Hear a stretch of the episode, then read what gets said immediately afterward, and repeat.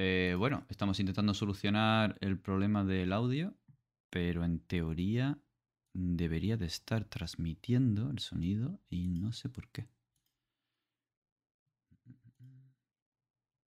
Eh, bueno, estamos intentando solucionar el problema del audio. Vale, creo que ya se nos escucha. A ver. Debería de estar transmitiendo. ¿Se escucha? ¿Se escucha? Ahora creo que sí. Vale. Sí, ya nos dicen por ahí que ya se escucha, así que bueno. Mm, de nuevo, eh, bienvenidos, bienvenidas a Raven. Bienvenidos al canal de Shadowlands. Aquí tenemos en esta buena mesa con Miki, Dani, Isabel y Eugenia, que son Alan, eh, Theodore, Lilibeth y Hécate. Aunque no por ese orden. Eh, Miki es Theodore. Pues bueno, quienes estuvisteis el pasado día con nosotros en la sesión cero ya nos conoceréis. Y si no, pues bueno, somos aquí unos amantes de la obra de Poe y estamos entusiasmados con este juego de rol que ha creado Daniel P. Espinosa y que está editando Shadowlands, que está basado y ambientado en un mundo especial, un mundo fantástico, pero totalmente impregnado de la obra de Poe. De hecho, Raven hace referencia a sus obras, a ese cuervo y además a la ciudad, como veremos ahora en un momento. Os repito que antes no se ha escuchado, así que mensaje no entregado, pues mensaje no creado. Os comento de nuevo en eh, www.shadowlands.es barra Raven tenéis más información sobre este juego y quedan 7 días, 7 días para que comience la preventa. El próximo viernes, día 4, se lanzará y vamos, yo no sé los demás, pero yo me voy a lanzar sobre Raven como un cuervo hambriento. Ay, ay, qué ganas le tengo, qué ganas le tengo. Además con el arte de Marlock, con el arte de... Ay, ¿cómo se llama esta mujer? No, me acuerdo ahora. Abigail Larson. Abigail Larson. Gracias, Miki.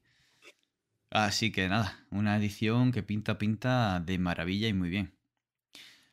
Y sin más, nos eh, vamos a ir a la ciudad de Raven.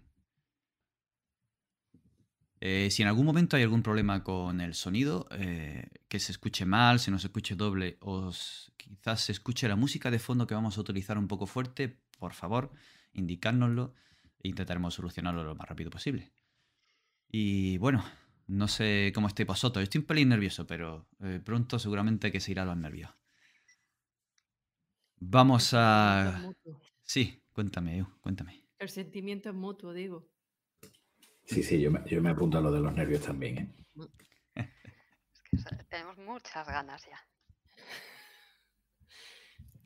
Pues sin más dilación vamos a viajar a Riven. Y antes me vais a permitir que os dé una sorpresita. Va a ser un minutito y comenzamos. Bienvenidos a la Masión Chorus.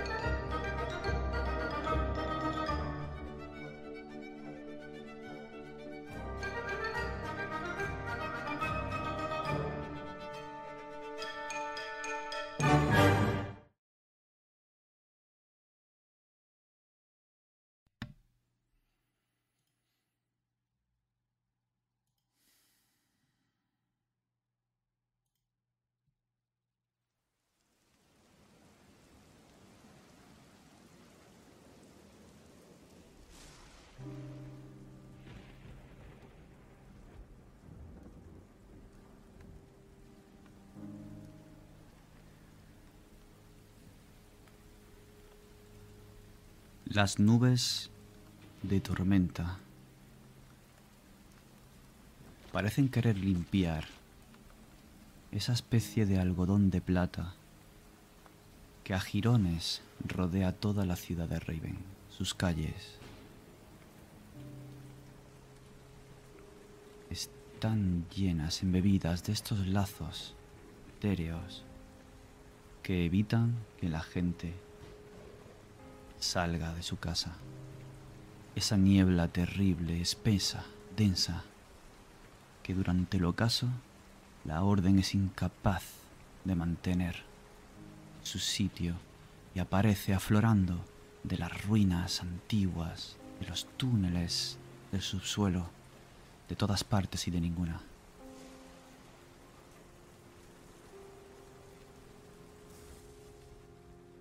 Pero cuando la lluvia por fin arrecia,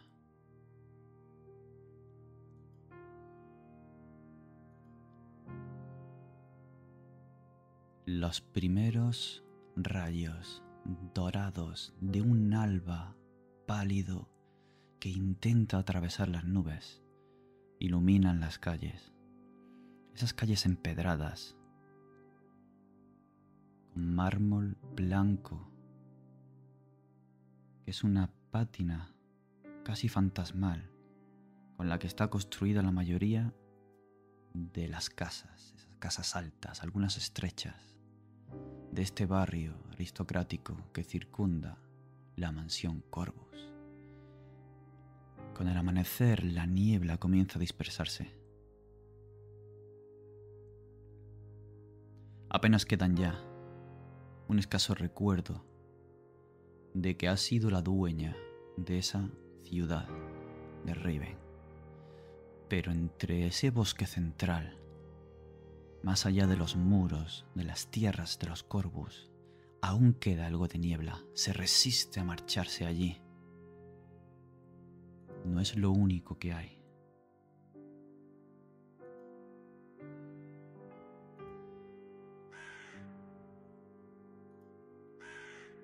Un cuervo aletea, apareciendo desde la niebla.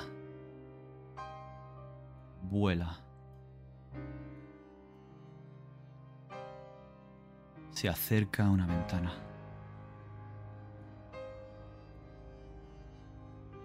Las gruesas cortinas no le dejan mirar al interior. Es un cuervo enorme, con una envergadura de más de un metro. Ese cristal grueso, antiguo, en el que casi se pueden ver las imperfecciones de los nudos de los artesanos. recibe su pico. Tac, tac. Tac, tac, tac. Y un escalofrío recorre tu cuerpo, despertándote justo al amanecer, Alan.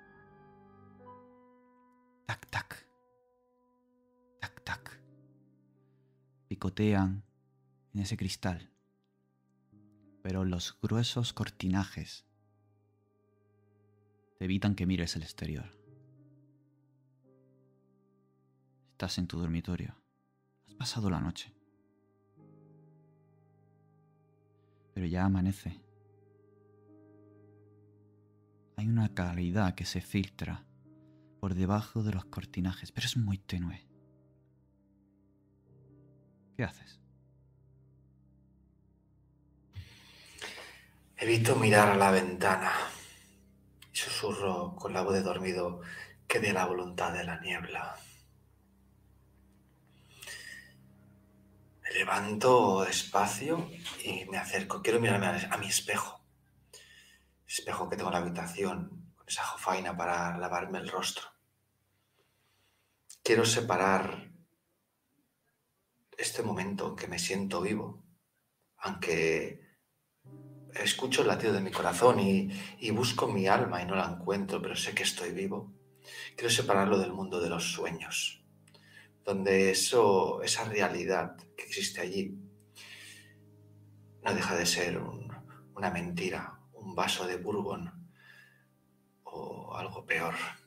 No quiero estar allí, quiero despertar. Así que me lavaré la cara en cuanto pueda. Todo está muy oscuro, pero eres capaz de moverte por tu dormitorio. Lo conoces perfecta, perfectamente. ¿Enciendes alguna luz? Hasta que no sea necesario, no. De hecho, no, no suelo tener demasiada, demasiado gusto por la ropa. Mis ropas son muy prácticas, no me importa ponerme una camisa más grisácea o más negra. Todo es bastante oscuro y no tengo detalles ni demasiadas joyas. Así que, excepto ese dedal, terminado en una punta afilada que uso a veces para mis rituales, el resto no me importa mucho. Así que, si no necesito la luz, de momento no la encenderé.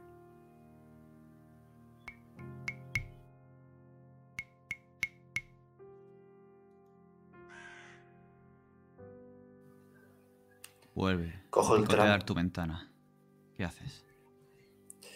Me seco la cara con el trapo limpio y sin mirar lo tiro hacia la ventana para que golpee en el cristal a ver si espanto a ese cuervo.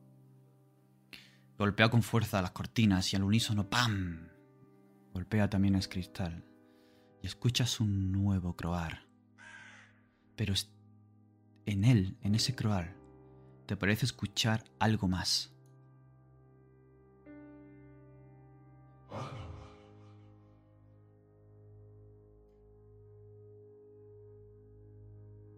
¿Era su voz?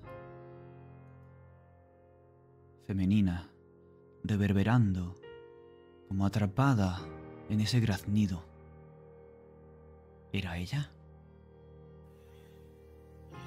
Lo primero que hago es mirar a la cama, como si hubiera aparecido de mis sueños, está allí. La cama está vacía, las sábanas enredadas. Y entonces miro hacia la ventana.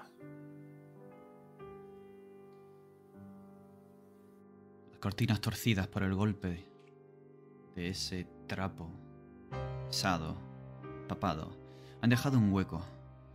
Y ese cuervo está agachado, mirándote, con ese pelaje negro y ese brillo casi iridiscente. Y te mira. Y desde allí te parece ver en su pupila el brillo atrapado, el reflejo de Anabel.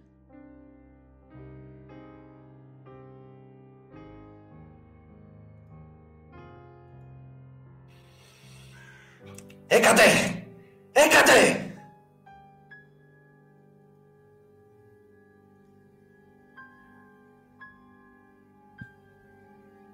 Gritas.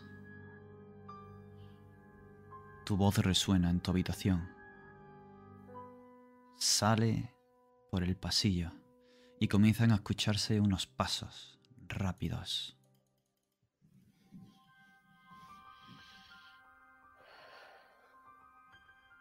Son los pasos de tu ayuda de cámara personal. Lo reconoces bien.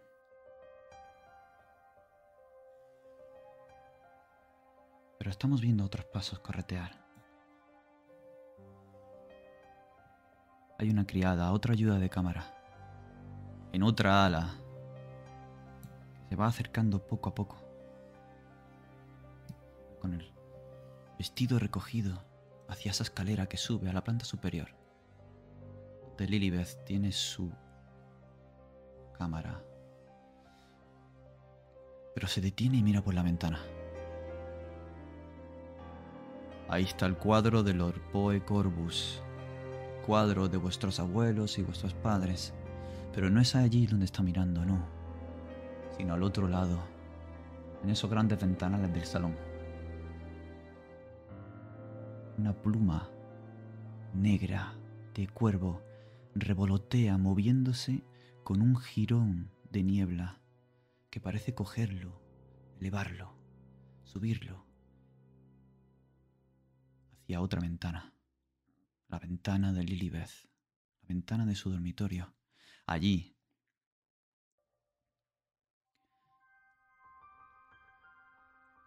Lilibeth. La temperatura de tu habitación comienza a descender.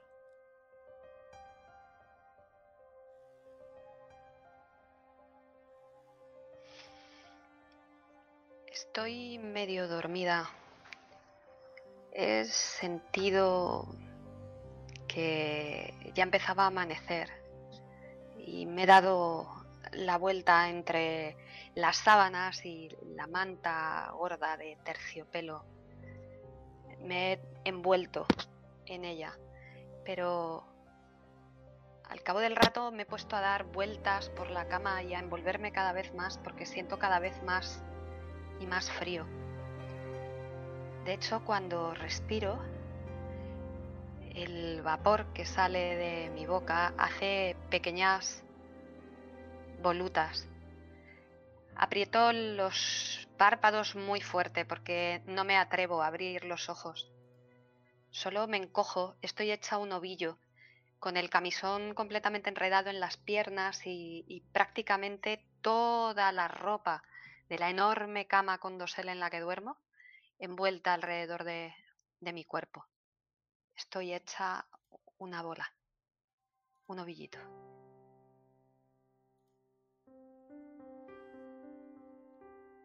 Comienzas a escuchar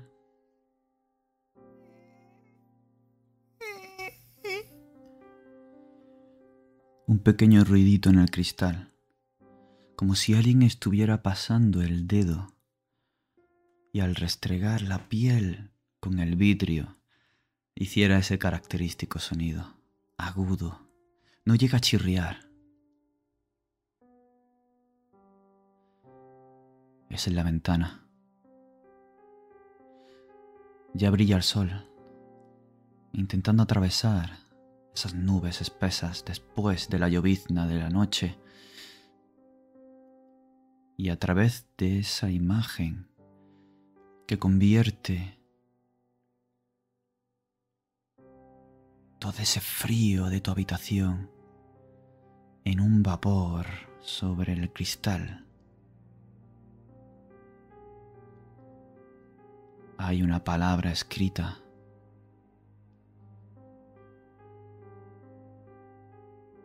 Uno de esos mensajes que Anabel jugaba contigo a dejarte utilizando el vaho de su aliento para escribirlo y dejarte mensaje oculto que tú, de mayor, tenías que descubrir. En cualquier parte de la casa podía dejártelo. Lilibeth, ¿qué estás haciendo? No manches el vidrio. Por favor, Nathaniel, limpia el vidrio. Gritaba tu madre siempre que te veía. Buscar, tocar o incluso tú dejarle un mensaje a Anabel.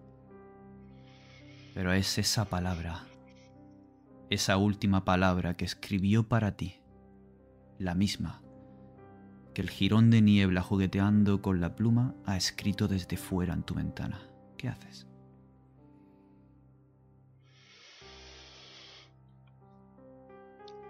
Me incorporo en la cama y abro los ojos. Y veo que hay algo en el, en el vidrio.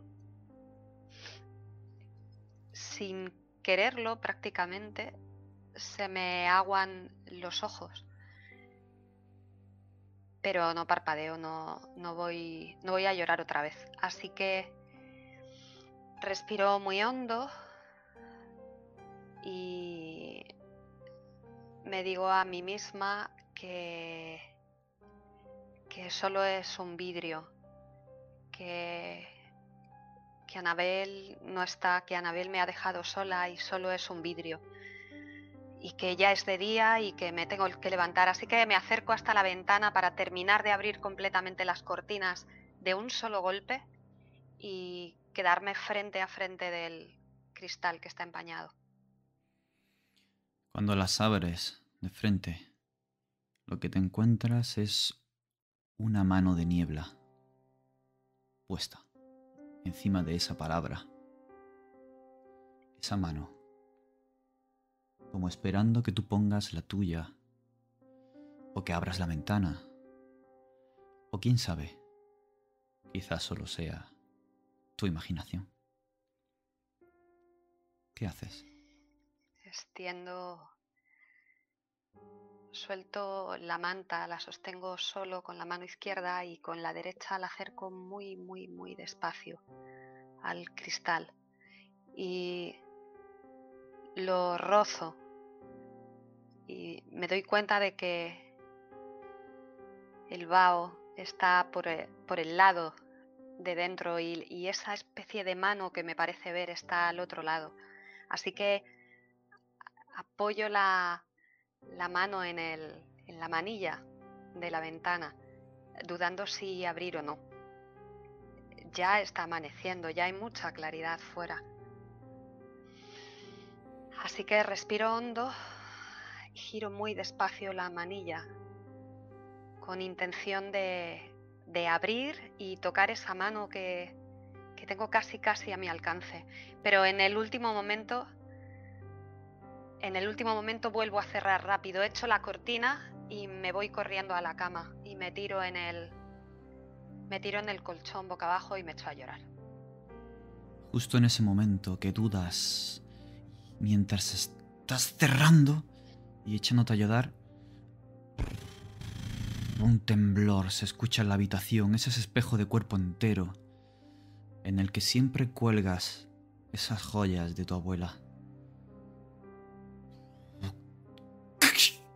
Y de repente aparece roto en siete pedazos, desde la joya hacia el resto del espejo. Las joyas de tu abuela y el espejo roto. Un portazo se funde con tu llanto. Llaman a tu puerta. Es tu asistente de cámara. Justo después de ese portazo hay un bastón y un pie que se arrastra. Toc. Toc. Y así va andando, cadencioso, con Nathaniel, mayordomo principal, y va por toda la planta baja, hacia el ala oeste. Y se escucha acercarse a una puerta y llamar con su puño, golpeando fuerte, muy fuerte. Dentro, en ese estudio, está Theodore. A decir verdad, nadie sabe si se ha levantado temprano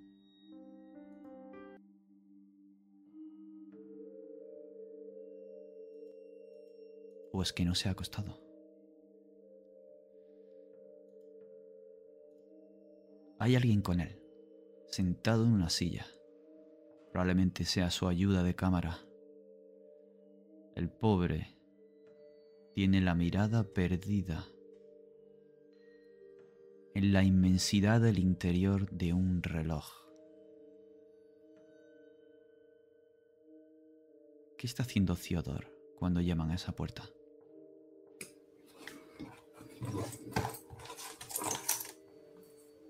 Mueve ese reloj delante de Phineas, su ayuda de cámara. Theodore no sabe qué hora es. Le da igual.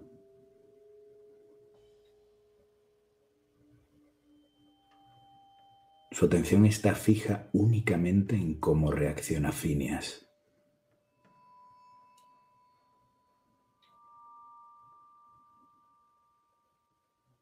Hasta que deja de mover la cabeza. Ya solo mueve los ojos, mirando fijamente ese reloj, perdiéndose en el mundo interior.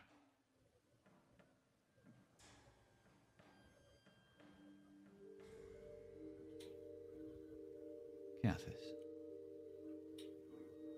Él está callado, mirando el reloj, y cada vez notas como su cuerpo se paraliza, sus brazos huelgan.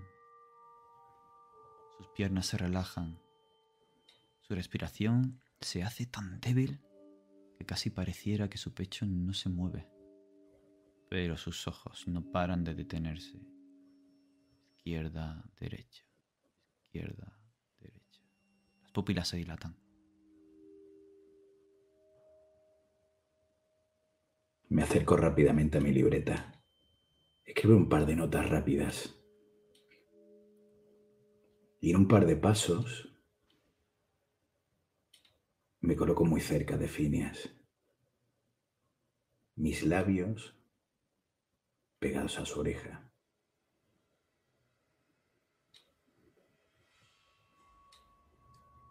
Coge ese cuchillo.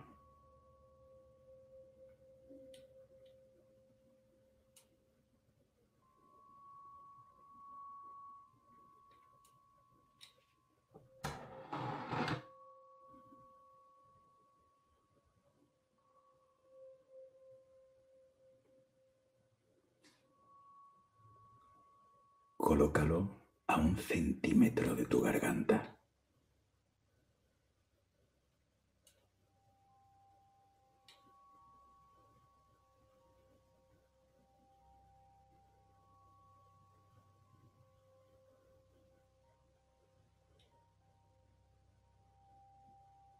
Deja el cuchillo en su sitio.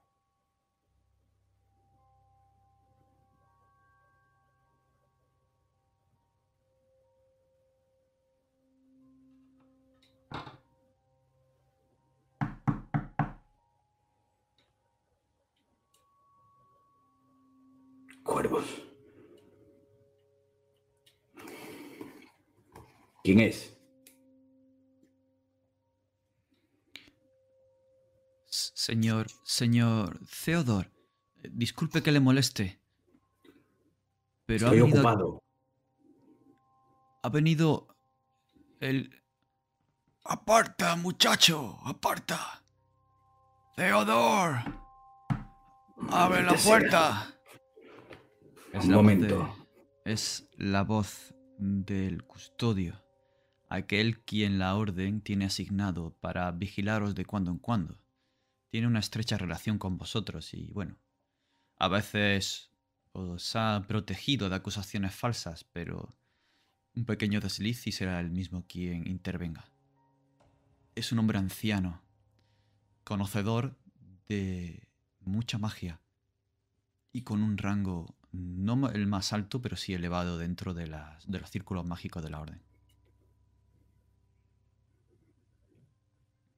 Rápidamente recupero el reloj. Lo balanceo frente a los ojos de Phineas.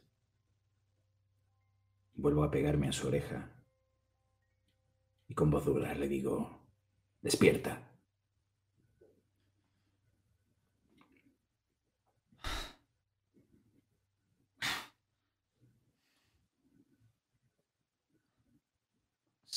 Señor, señor Theodore. Has vuelto a quedarte dormido, no te preocupes. Tenemos visita. Eh, Siento eh, estar en su, su cámara de estudio, señor. No pasa nada, pero abre la puerta, han llamado. Se ha puesto blanco. Y sabes que no es por estar allí, por haberse colado, haberse quedado dormido. Es un efecto secundario que a veces ocurre, una pequeña intuición.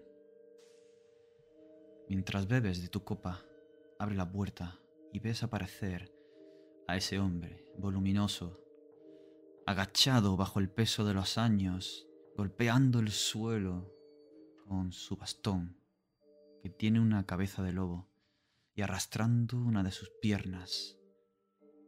La barba cuidada, bien recortada, pero canosa, calvo, elegante, un gran abrigo largo.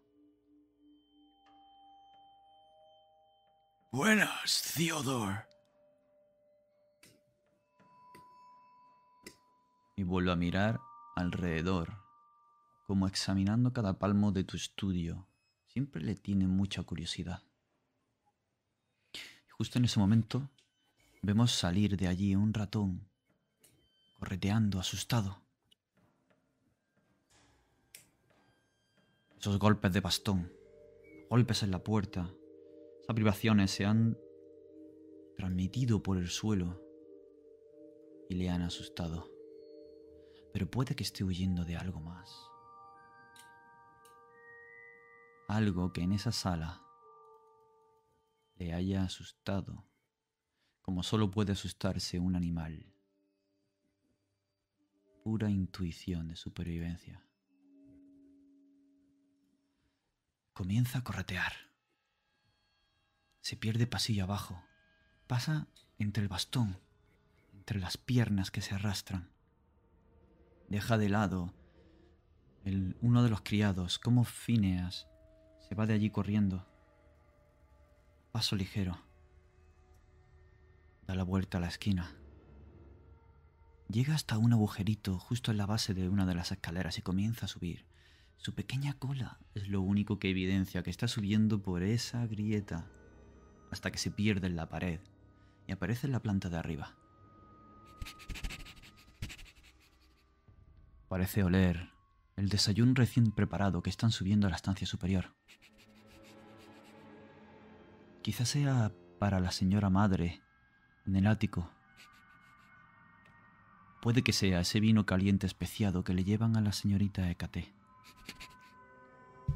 Le gusta, comienza a corretear y de repente una sombra se abalanza y el ratón desaparece.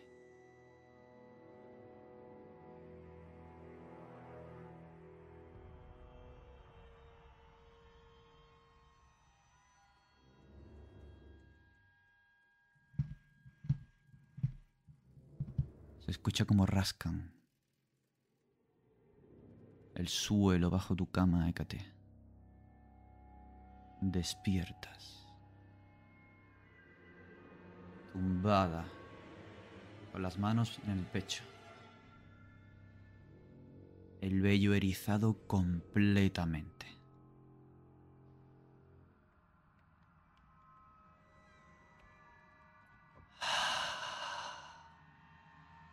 Te apartan un mechón de pelo y te lo disponen detrás de la oreja.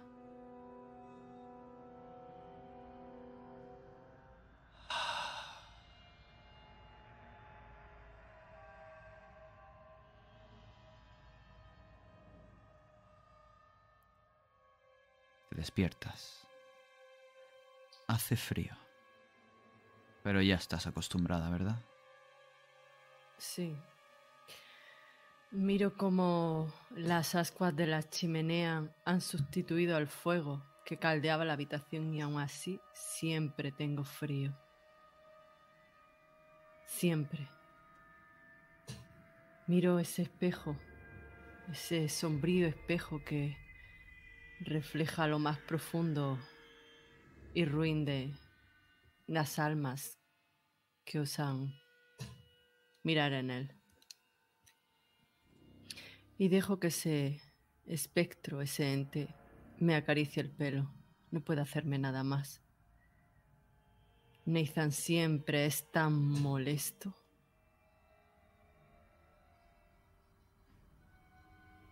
Nunca debí de invocarlo.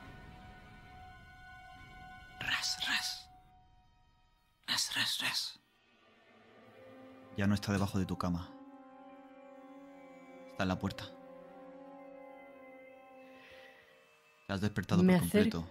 Y has podido con paso ligero. Me acerco con paso ligero a la puerta.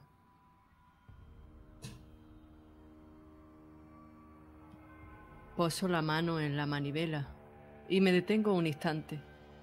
Quiero ver si lo que haya en el otro lado me da alguna señal más.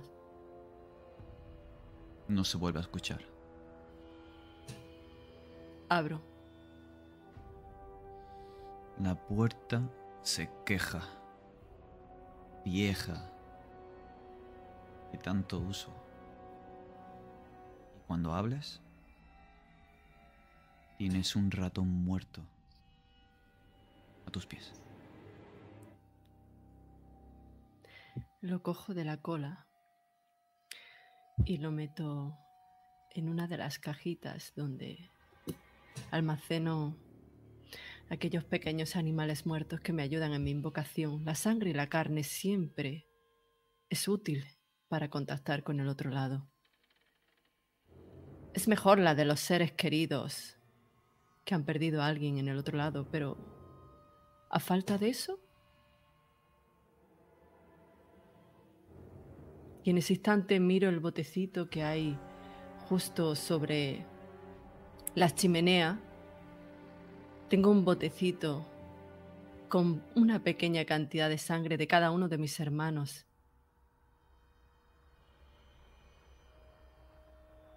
Nunca se sabe lo que puede pasar. Es importante tener algo ahí en la reserva. Ellos piensan que es sangre de otras víctimas, sangre de animales, y prefiero que lo piensen así.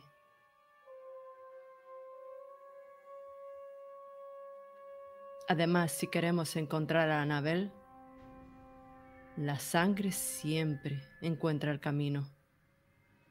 Unos pasos se acercan por el pasillo, vienen ligeros. Llegan a la puerta, está abierta y ves que se han parado en seco. Es tu ayudante de cámara. Y está mirando al frente, al final del pasillo. Ni siquiera me digno a preguntarle, me asomo. Estoy interesada en... Después de ver su pálido rostro asustado, despierta mi curiosidad. Señora, eh, el señor Alan le ha llamado. Ha llegado el custodio también. Quiere verles a todos.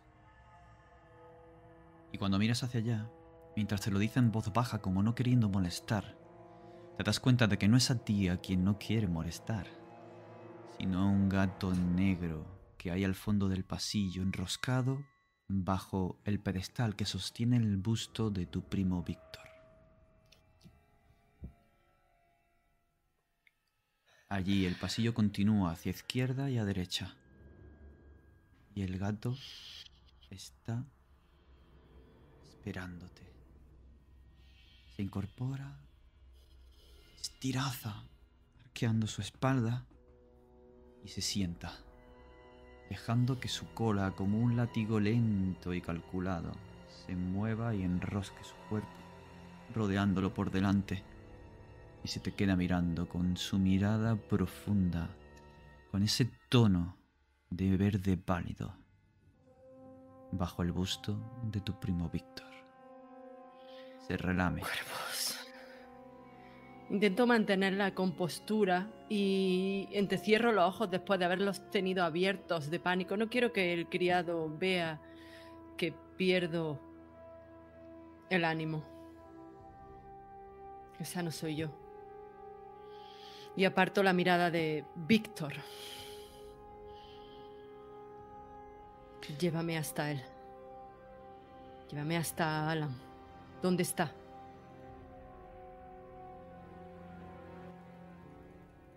Vuestros ayudantes de cámara respectivamente os han avisado de la llegada del custodio. Y vistiéndoos, os habéis reunido en uno de los salones de la amplia mansión Corvus. Vuestros ayudantes, los sirvientes de la casa, el ama de llaves, las camareras, están sirviéndoos el desayuno. El custodio viene hablando animadamente sobre Theodore, compartiendo teorías de lo que cada uno entiende que tiene que ser la aplicación del mesmerismo en la medicina actual. Os sentáis, os reunís todos. Él saca una carta, lacrada, en el sello de la orden. Ese sello que es un círculo rojo con un cráneo de cuervo mirando hacia el frente partido y con un lema en la vida y en la muerte. Todos sabéis lo que significa. La orden vigilará y protegerá a Raven en la vida e incluso en la muerte. Y el simbolismo del cráneo de cuervo partido bueno, ya os lo podéis imaginar. Hace referencia a la guerra, hace referencia a la gran lucha contra los cuervos y contra los corvos. Pues tal es vuestro escudo. Una calavera con un cuervo encima, una pluma de cuervo a su derecha y un gato negro a su izquierda.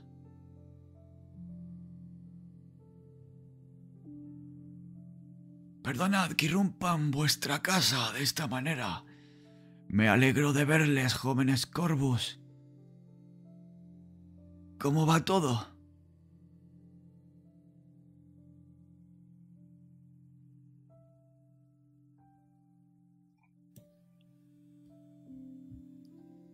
Vamos, ya sé que no soy santo de vuestra devoción. Pero creo que es un peaje ligero de llevar. Pues si la orden pusiera otro tipo de custodio aquí, alguno de los Asher sin ir más lejos, la cosa sería muy diferente. Tenéis suerte de que sea Lord Ponova el que esté aquí. Os he visto crecer, maldita sea. Sentaos, compartid este té y este café conmigo. A veces preferiría encontrarme a un cuervo cara a cara que verte en mi casa. Me acerco a Hécate, a la única de mis hermanos a la que voy a saludar de cerca. Le apoyo mi cabeza contra la suya de manera lateral, como si fuera a dar un beso en la mejilla. La he vuelto a ver, Hécate. La he vuelto a ver. Eh, te correspondo ese saludo nuestro. ¿Cuándo? ¿Dónde? Luego hablamos. Y me retiro. Yo sirvo una taza de té al custodio y otra para mí. Y se la acerco, Muy amable. pero me, me siento lo más lejos que pueda de él. Y no hago ni un solo gesto hacia mis hermanos.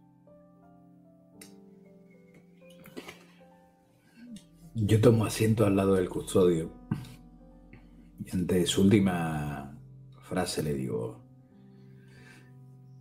lo sé y en el fondo agradecemos que sea usted quien desempeñe este cargo. Ya sabe cómo son mis hermanas y mis hermanos. No se lo tome a mal. Bueno, erais peores, peores de niños, la verdad. No tengo ciertamente motivos para dudar de vosotros. Más allá de lo que ya sabemos. Los cuatro habéis atravesado vuestra iniciación con éxito conocéis las artes, pero bueno. Que yo esté aquí es una mera formalidad. Tranquilos. Hoy no vengo a pasar revista de ningún tipo, sino a entregaros esta misiva y la ofrece. Aquí tiene el sello de la orden. Viendo que nadie la coge, la deja en la mesita de té justo delante suya. Eh, Yo, yo miro a Theodore rápidamente. eh, veo el gesto de Lilith y largo la mano hacia la, la carta y la abro. Y os miro directamente a vosotros mientras la voy abriendo. Rompes el lacado Sí. y es una invitación para el día de la liberación de Raven. Es hoy.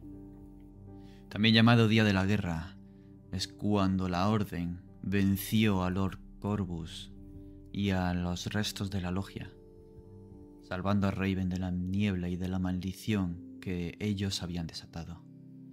Se celebra por toda la ciudad y habéis recibido una invitación formal para ir a una de las mansiones de Lord Asher. El mayor cargo. La orden lo ostenta él. Se le considera gobernador de Riven.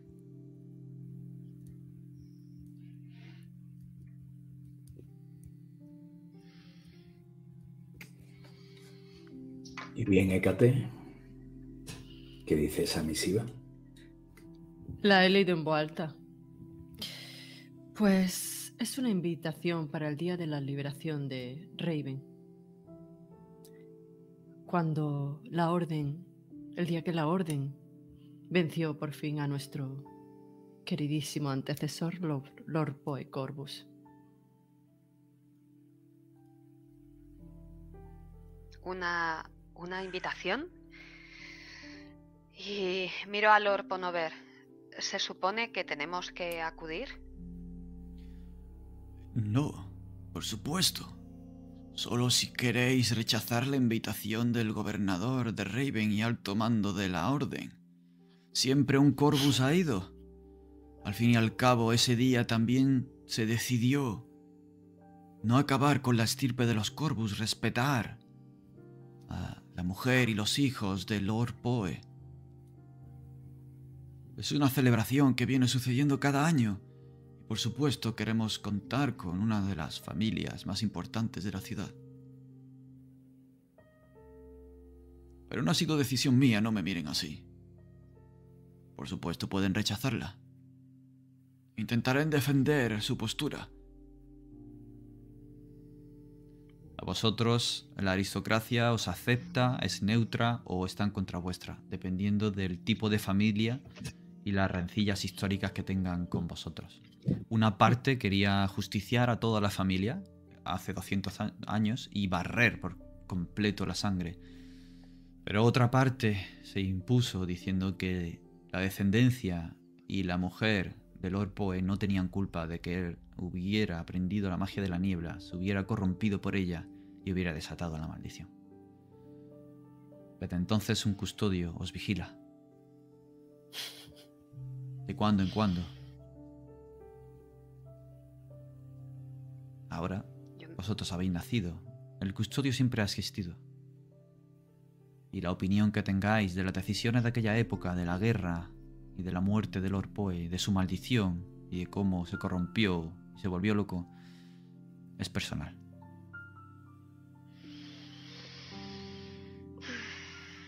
Yo me hundo en el, en el sillón en el que estaba. Me intento esconder en el respaldo. Es un sillón orejero y, me aprieto contra el respaldo. Como para que me proteja. No. No me apetece no me apetece nada tener que estar rodeada de, gente que tengo la sensación que me miran y, y saben cosas y me hacen sentir muy amenazada. Así que miro de reojo a Theodore con cara de pánico. por favor, por favor, no. Me incorporo y Cojo una de esas bandejas de plata que hay en el centro de la mesa con pastas. Le ofrezco primero al custodio y seguidamente me voy hacia Lilibeth. Oh, gracias. Te ofrezco y te mira a los ojos. Tranquila. Entonces le susurró. Pero no me dejarás sola, ¿verdad?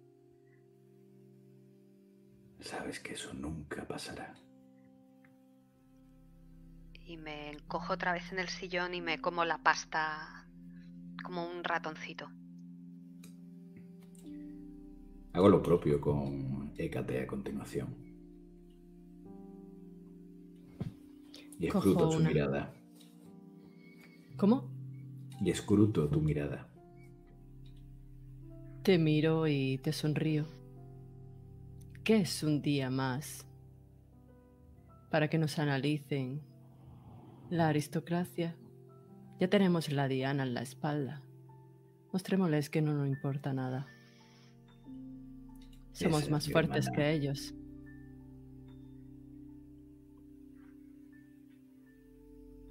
Te devuelvo la sonrisa. Y me voy hacia ti, Alan.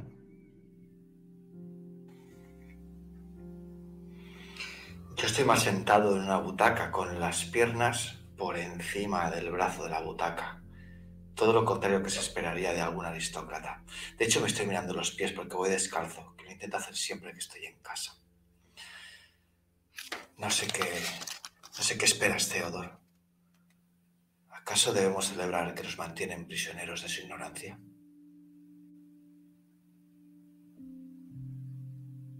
No. Quizás no sea motivo de celebración. Pero hagámosle caso a Hécate. Siempre tiene buen criterio. Pienso, maldito Theodor, siempre tiene que poner a Gekate por en medio para convencerme. Y evito su mirada. Últimamente hay algunos rumores en esta casa. Evito la mirada de Theodor. Claro, Theodor, claro. Le hago un gesto, como que no me interesa para nada esa bandeja. Ves que se me tuerce un poco la sonrisa que traía cuando veo que desprecias la bandeja. La dejo en su sitio, retomo mi asiento, miro a mis hermanas, te miro a ti, giro la cabeza hacia el custodio y le digo, bueno, ya tiene su respuesta a su invitación. Oh, la verdad es que mm, no pensaba llevarme una. Solo quería pasar la mañana hablando con ustedes. Y de paso entregarle la misiva que el propio Rufus me ha dado. Oh, disculpen, Lord Asher. Bueno, allí se va a reunir gran parte de las mejores casas de la ciudad. Por supuesto, había que invitar a la casa de Corvus. Bien, si es así, asienten. Estaré encantado de estar allí esta tarde.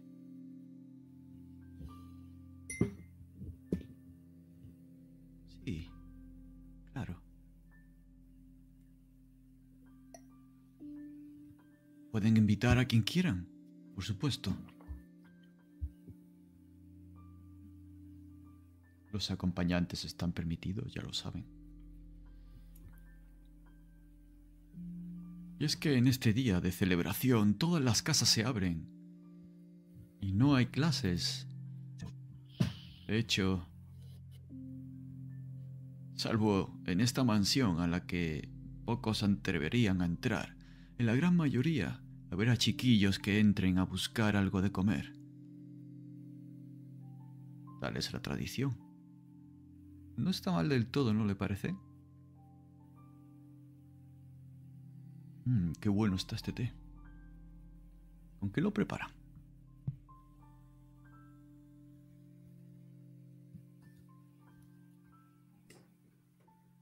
Mm, Secreto de familia. Querido. Ah, Bien dicho, Hécate. cómo no. Por supuesto. Ay. Ah. Voy un momento. A visitar la biblioteca. Se levanta y os deja solos. Y al rato regresará con un tomo para leerlo allí. No pretende eh, interrogaros, no pretende poneros notas siquiera. Simplemente se pasa, hace una visita cordial y luego se marcha. Va a estar un par de horas.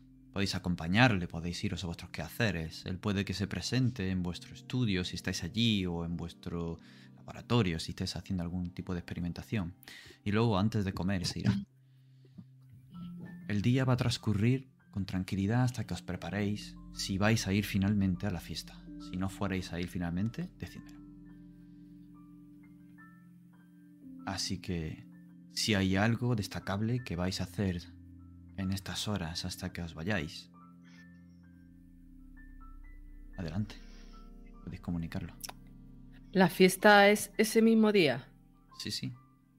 Vale. Hoy es el día de la liberación o el día de la guerra.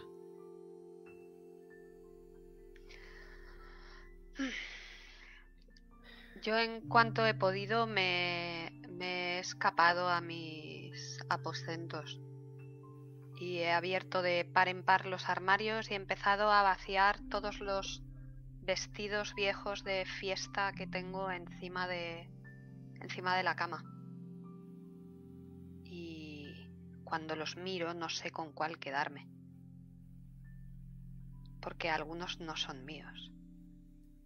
Algunos eran de Anabel.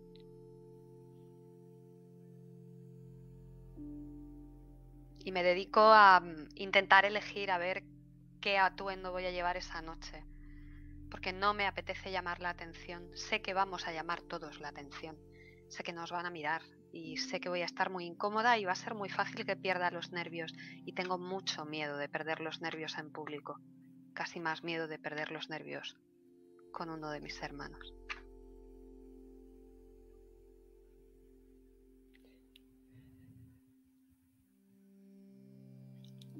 A mí me gustaría... Es más, me acerco a Alan y te muestro la mano como para que me la cojas. Querido, creo que tú y yo tenemos que hablar. Mientras sea hablar y no bailar. y Tendrás que bailar esta noche. Te cojo de la mano para seguirte. Cuéntame. ¿A dónde vais? ¿Estáis charlando mientras paseáis? ¿Fuera, dentro de la casa o vais a algún lugar concreto? Dejo que a él me guíe. Eh, estoy expectante a lo que me tiene que contar. Desde que hemos estado con el custodio, mm, no he dejado de pensar en las palabras que me había dicho sobre Anabel. Pues yo creo que de manera inconsciente mis pasos me llevarán al invernadero. Porque es un sitio donde me siento a gusto. De hecho, hay aquí varias eh, plantas eh, que en alguno de mis viajes he traído de lejos. Y aquí están creciendo. Es un lugar en el que me siento bastante a gusto. Hécate, la he visto, bajo la voz, en el ojo de un cuervo. La he vuelto a ver. Cada vez se repiten más esas visiones. No es una visión ni es un sueño. Era real. ¿Te ha hablado esta vez? No, pero creo que está intentando decirnos algo. No podemos dejar que pase más tiempo, Alan. Está marchichando. Pide ayuda. Tenemos que hacerlo ya. ¿Hoy? ¿O después de la fiesta? Si acaso después de la fiesta. ¿Crees que deberíamos de decirle algo a Lilith o a Theodore o dejarlos al margen después de la última invocación? Acaricio con mucha delicadeza una planta con unas hojas como muy tiernas que, se doblan sobre sí mismas porque parece que no pesen. Y al poco de pasarle el dedo, la hoja se tensa completamente y salen unas pequeñas púas que me hacen un pinchacito en el dedo. Me chupo la, sangre de Libez. No lo sé, hermana, no lo sé. Veamos qué pasa esta noche. Creo que esa celebración puede ser igual de peligrosa que nuestros hermanos. Solo si dejamos que nos afecte. Que son unos simples mortales sin comparación con la niebla. No dejes que te asusten, hermano. Los mortales no me asustan. Ya lo sabes. Pero no sé. He despertado con el pie cambiado. No sé qué quiere la niebla de nosotros. Muy sencillo. Nuestras almas. Nuestras almas. Dirás tu alma, Hécate. De la mía quedan algunos restos rotos. Tranquilo, hermano. No solo vamos a recuperar el alma de Anabel, sino la tuya y la de Ulrich.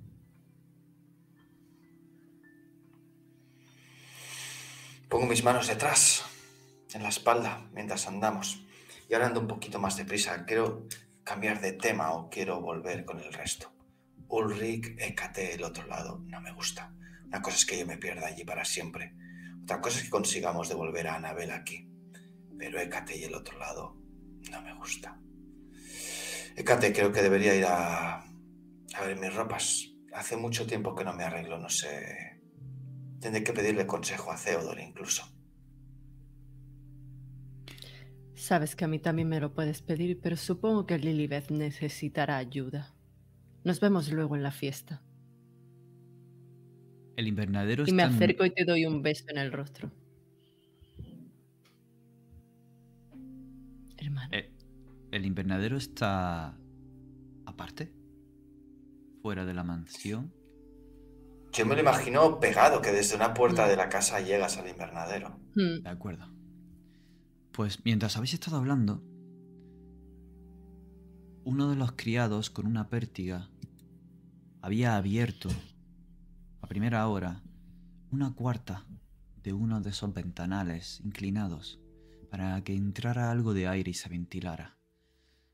Ahí habéis estado escuchando todo el rato un cuervo.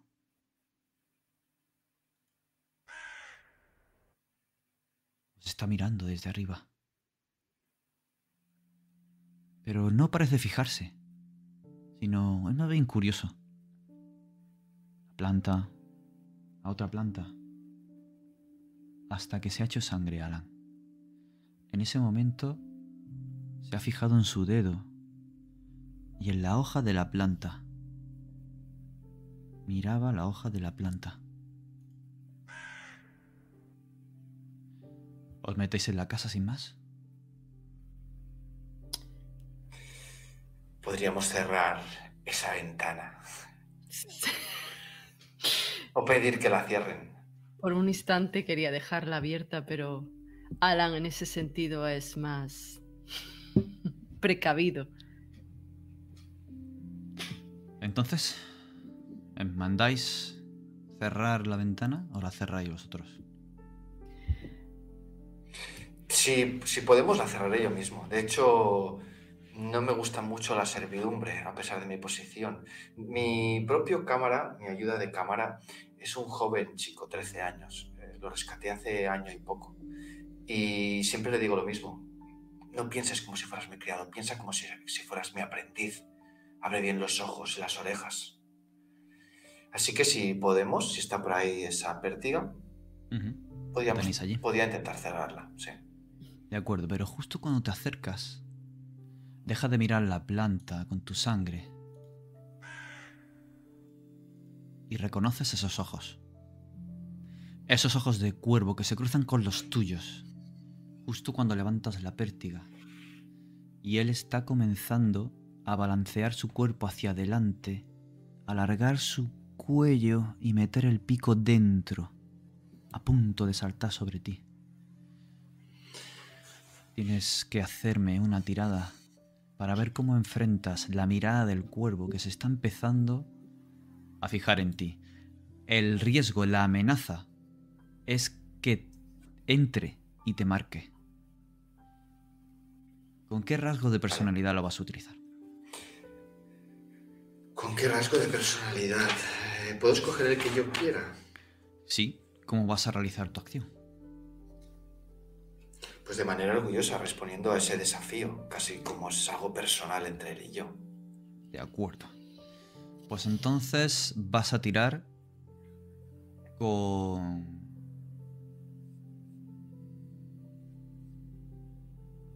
Un dado de bonificación por la pértiga. Pero vas a tirar con dos dados de niebla porque está ahí el cuervo. Se está fijando y está a punto de entrar. La O posible sea, tengo dos positivos. es que entre y te marque. Tengo dos positivos y uno negativo, ¿es eso? ¿Cuánto tienes en orgulloso? Tres. Pues tiras tres dados más uno de bonificación, cuatro, y dos dados de niebla. Ahora cuando marques la tirada te pedirá cuántos dados Corvus quieres tirar y cuántos dados de niebla quieres tirar. Pues ¿Puedo en dados 4 manera? y en de niebla 2.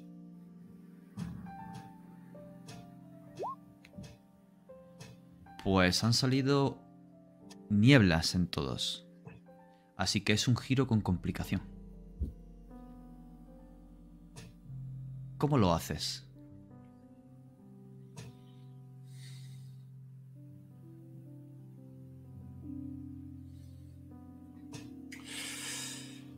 Vas a conseguir No sé, cerrarla. em, Pero se va a generar una complicación que ya te diré yo cuál es. Puede ser ahora o futura. Pero él te está Futura, mirando. ¿no? Puede ser futura o puede ser ahora. Pero descríbeme cómo has terminado de cerrar, cómo te has enfrentado a la mirada del cuervo. Tengo la pértiga puesta, él intenta poner la cabeza, yo voy a cerrar, pero me mira fijamente, me quedo paralizado. Y solo en el último momento, casi por la presencia de los pasos de Hécate a mi lado, soy capaz de, casi sin darme cuenta, cerrar. Y él aparta la cabeza en el último momento, pero se me queda mirando. Y sé que esa batalla la he perdido aunque haya conseguido cerrar. ¿No has llegado a golpearle con la puerta entonces? Por la ventana. Puede ser, no lo sé, no lo he visto, ha sido, ya te digo, instinto al final.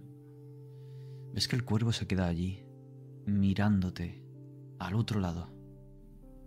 Ese vidrio. No se mueve. Da una, un paso hacia ti justo cuando tú te giras. No lo ves, estás de espaldas.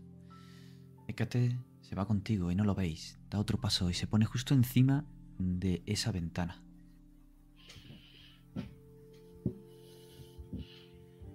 Y se queda allí. No lo veis. Vais a vuestras habitaciones y os vestís.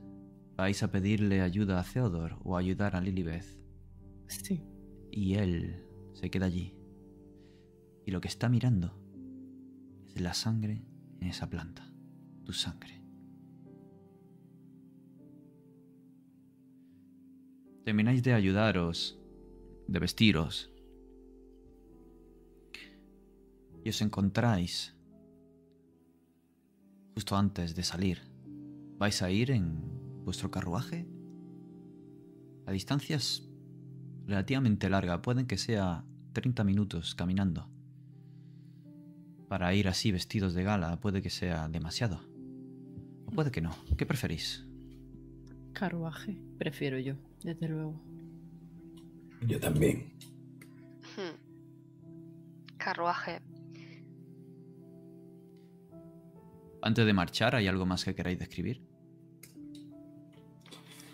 Quizá la ayuda de, entre Theodore y Alan o entre Hécate y Lilibeth. O nos subimos al carruaje.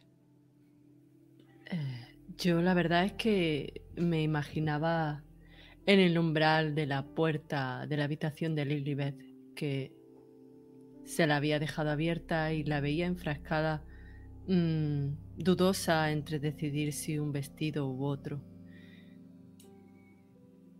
Anabel siempre tenía uno preferido. Y lo veo justo sobre la alcoba de, de Lilibeth. Y se lo señalo. Ese es el que realzará tu belleza como realzaba la de Anabel, Lilibeth. Y em, me pongo muy nerviosa y niego con la cabeza. No, ¿Por qué?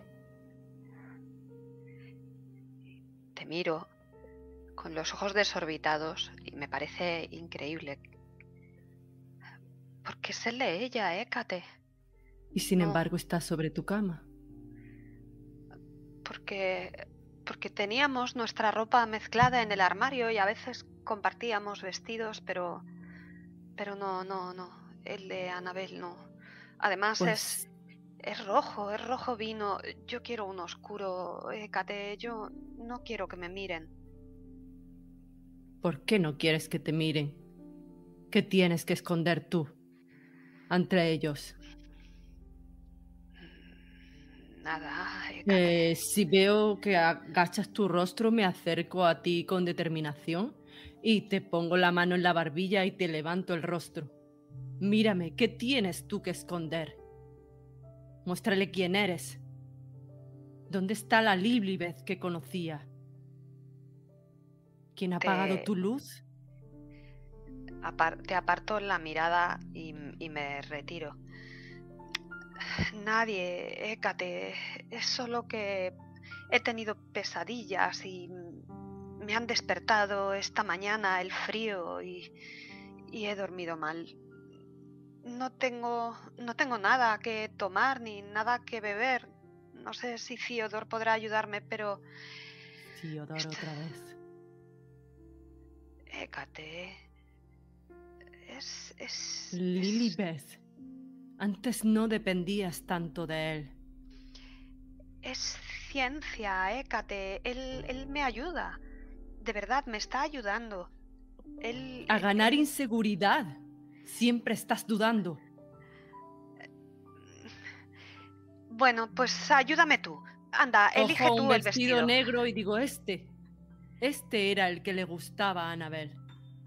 Cada vez que te lo ponías. Quítate esa inseguridad encima y vístete con este vestido. Y cojo el, el vestido ya un poco, hasta un poco enfadada, un poco picada. Lo cojo de un golpe y me, y me voy a un lado de la habitación y me empiezo a vestir. Se asoma por allí Elise, mi ayuda de cámara, y le pego un grito y digo, no, no hace falta, Elise, ya está Hécate aquí para ayudarme. Me siento en tu cama. Cruzo las piernas y te observo cómo te cambias. Analizo cada uno de tus movimientos, si hay seguridad o no en ellos, o si te pongo nerviosa. Estoy muy Y te miro con cierta ternura, sobre todo cuando no me ves. Estoy muy nerviosa. Estoy muy nerviosa porque me hubiera encantado tomarme una copa de sangre de cuervo o, haberle pedido ayuda a Theodor, pero tú estás allí y si tú estás allí no puedo. Y debajo de mi almohada tengo un, pequeño puñal. más que un puñal es casi como un pequeño bisturí del tamaño de un palmo que me gusta llevar escondido en la manga. Y si tú estás allí, no lo puedo coger. Así que parezco nerviosa e insegura, pero lo que estoy deseando es que salgas de la habitación. Pues, viendo esa inseguridad, me levanto de la cama y con pasos lentos y sigilosos me acerco a tu espalda y te susurro. ¿Por qué te intimido tanto, querida Lilibeth? Y entonces me giro, me doy la Mientras te vuelta. acaricio con esto, ¿vale? Me doy la vuelta, levanto la barbilla. El mismo gesto que tú has intentado o que has forzado antes, esta vez me sale solo. Levanto la barbilla, te miro a los ojos, no aparto la mirada y te digo, no me intimidas. Y doy un paso atrás. Sonrío y digo, ahora si veo a mi hermana, estás preciosa, nos vemos en la fiesta. Y me voy. Y si queréis podemos ir al otro ala de la mansión si Alan y Theodore tienen algo que contarnos. O quizá queréis ir al carruaje. Yo he aprovechado, tal y como el custodio abandonado la mansión, para coger rápidamente un cartapacio lleno de hojas, salir de mi estudio y lanzarme casi como un caballo desbocado hacia mi auténtico remanso de paz en nuestra casa. He descendido a las profundidades de la mansión Corvus. Por esa escalera circular de piedra para llegar al sótano, donde realmente trabajo, donde realmente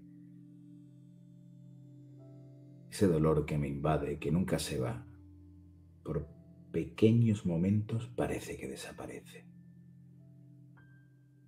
No contaba con tener que oír hoy a este evento, no puedo perder tiempo. Y en ese laboratorio, lleno de multitud de alambiques de diferentes tamaños, con líquidos de multitud de colores y densidades que van pasando de uno a otro, que lanzan volutas de extraños vapores, me acerco hacia dos grandes bobinas de dos metros de altura. Miro mi reloj de bolsillo. Calculo el tiempo. Me acerco hacia una gran palanca en forma de Y y la muevo con un ruido sordo. De pronto el ambiente empieza a llenarse de un zumbido intenso. Mi piel se eriza. Es una reacción física. Pero en el cierto también tiene un componente de placer.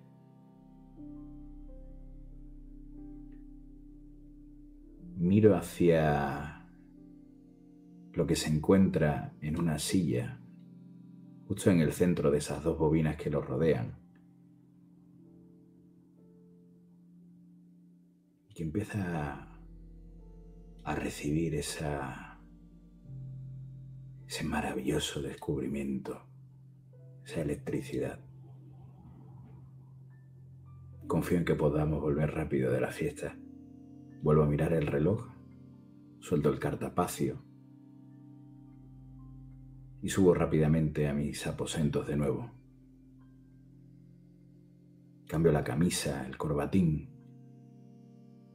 Elijo un alfiler y mientras me coloco esa levita de terciopelo de color azul pavo, pienso en Alan. ¿Qué demonios habrá decidido ponerse? Al menos espero que haya decidido ponerse zapatos. Así que cuando termino de vestirme me voy hacia su habitación y golpeo la puerta. ¿Alan? Freud te dirá que Alan ya está abajo esperando. Alan tiene los pies, bueno, los pies, esas grandes botas de viaje metidas en el barro, a los pies del caballo, y tiene la cabeza apoyada frente a frente con el caballo mientras le acaricia detrás de las orejas, le toca la crin. Esos animales tan nobles que no se parecen en nada a nosotros. Y está esperando a que bajen el resto de, hermanos presumidos, o al menos aquellos que quieran compartir el carruaje, con él y con Ceodoro.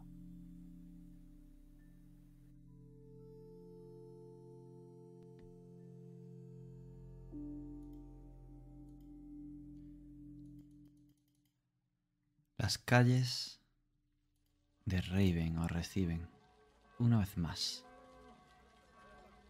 Están celebrando el Día de la Liberación.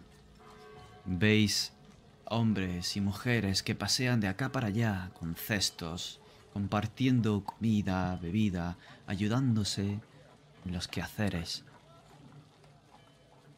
Otros cerca de una de esas tabernas baratas de vino rancio y de peor queso. Brindan, comparten de sus jarras un largo y profundo trago. A la izquierda, en la plaza, parece que ha sido tomada por los niños. Podéis ver como muchos de ellos han cogido trozos de carbón o de tiza y han pintado el suelo de manera que puedan jugar a saltar la pluma esas casillas irregulares y uno de los niños que lanza una pluma a una de ellas y salta la pata coja de una a otras poniendo los dos pies intentando saltar aquella casilla donde está la pluma. El carro tiene que dar un rodeo para evitar atropellarlos y veis como uno de ellos pisa el salto más largo. Ha sido arriesgado y ha pisado esa casilla. El resto le da la espalda. Es uno de esos juegos que le ponen el pelo de punta a las madres y que no quiere que los niños jueguen, pero que los niños, por el riesgo y lo que conlleva, siempre se arriesgan. Hay quien dice que llevan Raven desde el inicio, desde la logia. Y es que se dan la vuelta y le ignoran al perdedor, al niño que ha pisado la casilla de la pluma de cuervo, como si fuera un espectro como si fuera un fantasma cuya alma ha sido llevada por un cuervo. No vuelve a existir para los niños hasta que se acaba el juego. rodeáis la plaza con el obelisco central. Tomáis hacia adelante por la gran avenida. Uno de los niños está gritando. ¡Extra! ¡Extra! ¡Número extra de la tribuna de Raven! ¡Extra! ¡Extra! Una moneda y se queda el periódico un hombre. Lo abre y pasa la página mientras da un paso atrás para que vuestro carro pase. Finalmente veis al fondo la mansión, una de ellas, de los Asher, es grandiosa. Con esa palidez característica de las grandes casas de Raven, su mármol blanco, las piedras antiguas que ya intentan amarillear, las altas, altas, altas ventanas, sus tejados elevados, cargados, como si quisieran arañar las nubes cuando son bajas y todo lleno de ese toque de humedad, con ese viento que viene del este, de las marismas de la melancolía, y que portan ese toque extraño, húmedo, pero a veces parece que empalaga con un suave toque dulzón, un dulzón tenebroso que algunos de vosotros ya conocéis. Descendéis, os reciben y os presentan. Estáis en el interior. ¡Pum! ¡Pum! El doctor Theodore Corbus. Lilibeth Corbus. Hécate Corbus. Alan Corbus. Algunos se giran y os miran. Otros se acercan y os reciben. Como ocurre con Daniel Pembroke, uno de los miembros de la orden, también científico. Se acerca a Theodor. ¡Hombre! Bien hallado seáis, Theodor. Me alegro de veros. Te ofrece la mano. Lo mismo digo, Daniel. Temía eh, que no acudierais. Ardon deseos de compartir una copa con vos y intercambiar los últimos avances que he descubierto. Me interesa mucho eso que dices. Tanto lo de la copa, pero sobre todo lo de los avances.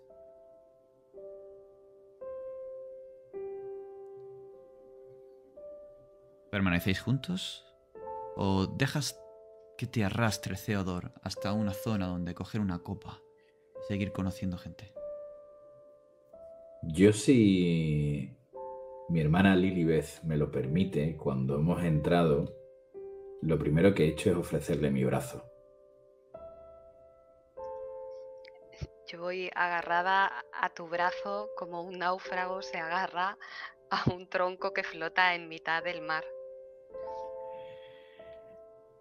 Y así sigo entonces cuando Daniel realiza la invitación. Y sin mirar a Lilibeth, le digo, descuida, dentro de un rato podremos charlar. Oh, eh, eh, por supuesto, por supuesto. Se acerca otra de las mujeres, a Lilibeth, a Ekate, a Alan, a saludarles.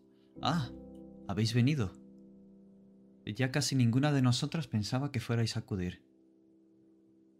Señala a un grupo de damas que están allí al fondo, algunas de 50, otras de 40, otras jóvenes de 20, con sus abanicos, mirando. Algunas se tapan, ese código que ya conocéis. Están de acuerdo en que estéis allí. Yo quiero saber qué traje lleva puesto Lilibeth al final. Llevo un vestido negro de terciopelo. Es uno mío, no es, de no es el de Anabel. Pero es uno de los favoritos de Anabel. Uno que a ella le encantaba que yo me pusiera. Es posible que hayamos entrado con el abrigo puesto y una vez aquí nos lo hagan quitar o lo dejemos en algún lugar. Y entonces es cuando veo a Lilibeth con el vestido. Por un momento me detengo, incluso creo que Hécate lo nota, y no dejo de mirar a Lili. Me acerco a ti y te digo, y te susurro, no es ella. No, no es ella. No se parece en nada a ella. Y me quito enfurecido el abrigo. Incluso dejo el, el bastón, llevo un bastón, más por eh, algo estético o costumbre que porque lo necesito. Un bastón que tiene una pequeña, un trozo de cráneo de, de un cuervo. Y lo dejo allí. ¿Os ha acompañado algún sirviente para serviros? ¿O son los sirvientes de Asher los que os están cogiendo el abrigo y el bastón? De mi parte no. A Fines lo he dejado en el sótano. Sí. Elise está en casa, no, no viene a estas cosas. Entonces son los sirvientes y sirvientas, camareros, camareras, mayordomos y de llaves los que os atienden, os recogen el bastón, sin decir ni media palabra. Casi son una sombra que aparecen, te cogen el abrigo, Alan, aunque lo hayas soltado de golpe, casi como un reproche a la situación completa. Recoge tu bastón y hace caso omiso, como siempre suele decirse, oír, ver y callar. Te cogen tu bastón, mirando el cuervo. Os ayudan a deshaceros de mantones y abrigos. Y allí, delante vuestra, está la gran sala. Mesas que van repartiendo la comida aquí y allá, mientras dejan un gran espacio, ya sabéis para qué es. Para el baile de máscaras del Día de la Liberación. ¿Qué máscara habéis traído? Ay, yo desearía de cuervo. Perfectamente. Yo de gato.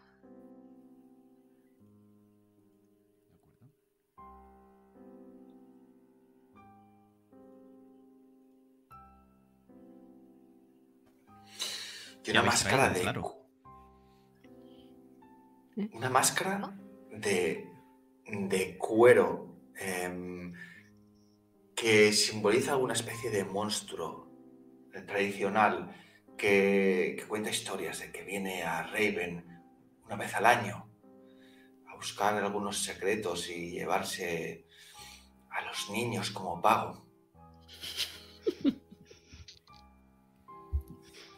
Y Theodore.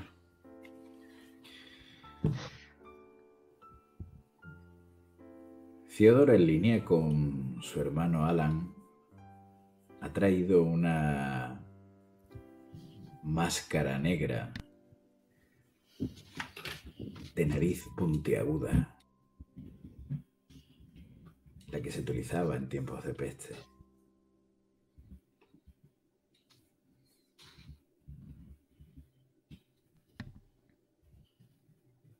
Justo antes de que se anuncie el baile, después de que hayáis estado comiendo, bebiendo, relajándoos, recibiendo el desprecio de parte de la gente de allí, el interés y la curiosidad de otra, y la aceptación aristócrata de otros nobles, y el interés por hacer negocios con vosotros de la burguesía, el gremio, eh, os habéis hecho más o menos una imagen de todas las gentes que hay allí. hay gente del barrio del gremio, de la barriada, donde los mejores negocios se hacen. Pero recibiendo cuchicheos en la oreja y la mayor representación del gremio que allí veis es, como no podía ser de otra manera, Madame Lalande. Lo voy a escribir en Roll20.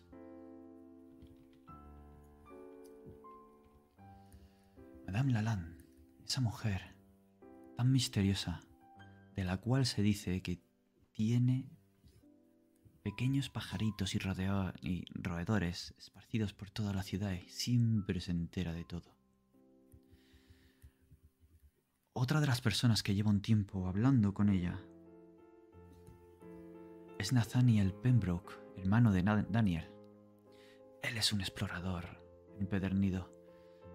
Pertenece precisamente al grupo de exploradores, aquellos que se adentran en las ruinas en las que nadie quiere entrar, aquellos que empujan y agrandan los límites de Raven más allá, no solo mar, al norte, al sur, sino también tierra adentro, encontrando campos finos, lugares fértiles, pero también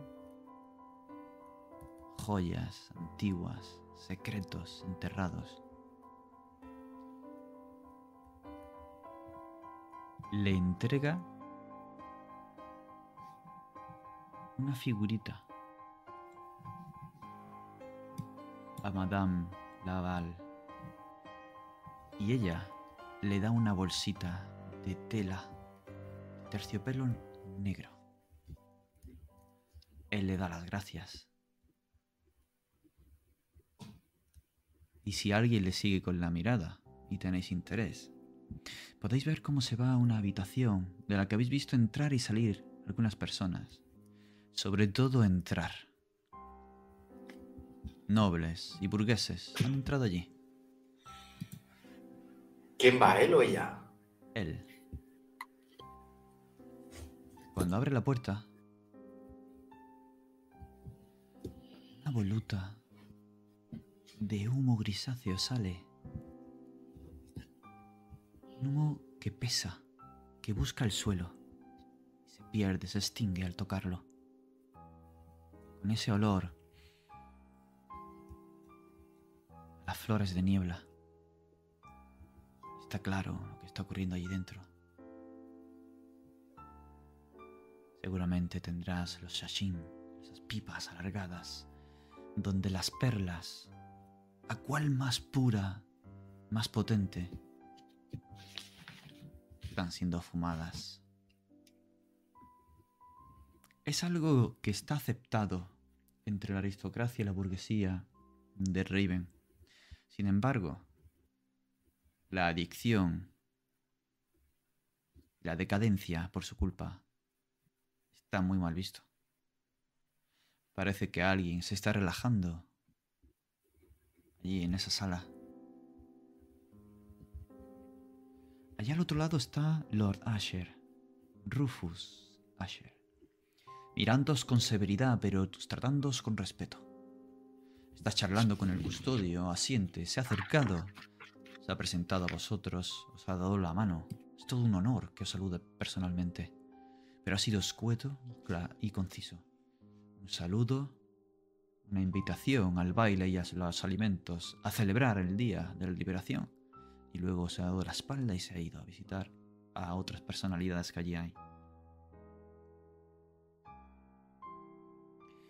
Hay otra persona que os ha saludado a Hécate y a Alan, especialmente a Alan. Ha quedado contigo en compartir un baile para hablar en la intimidad los bailes cercanos, o quizá después, cuando los licores y la danza hayan cansado ojos y orejas y os puedan permitir hablar tranquilos. Ella es Lady Tabitha Tamerlane, una de las eruditas de la orden, especialista en el otro lado. La velada continúa. El baile se anuncia.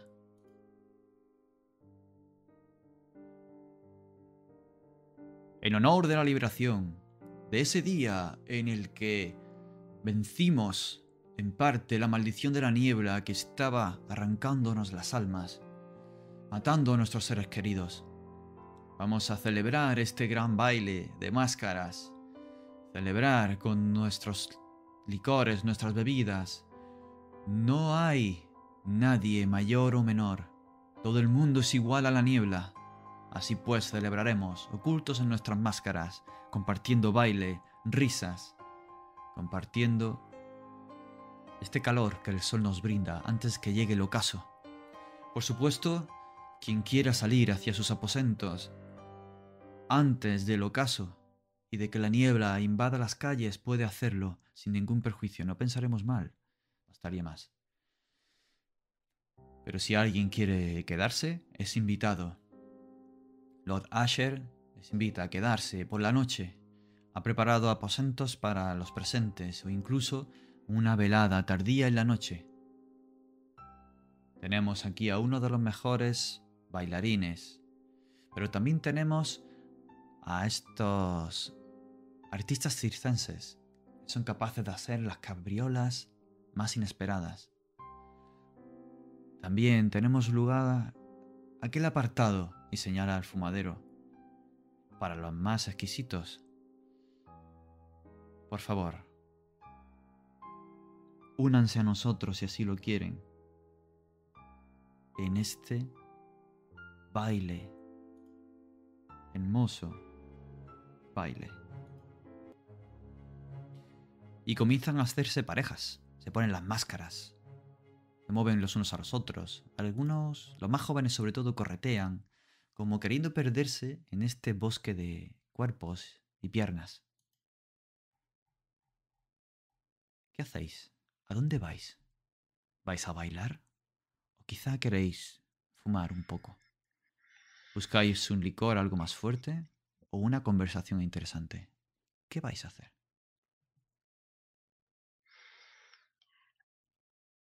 Yo en cuanto empieza a sonar la música de baile, me toco el brazo donde me he escondido ese pequeño estilete, ese pequeño puñal porque el, frío que noto me tranquiliza.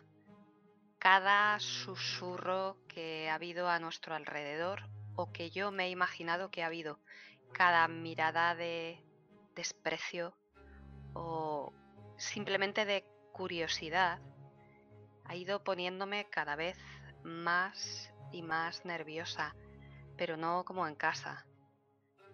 No, está creciendo una ira dentro de mí y un enorme desprecio por todos esos que nos miran o que miran a mis hermanos, que nos están mirando mal, o a lo mejor no nos miran mal, pero mi impresión es que toda la sala está en contra nuestra, así que me voy a buscar un licor algo más fuerte y agarrada a esa copa de licor, voy a buscar el, la esquina más apartada y a tratar de evitar que nadie me saque a bailar.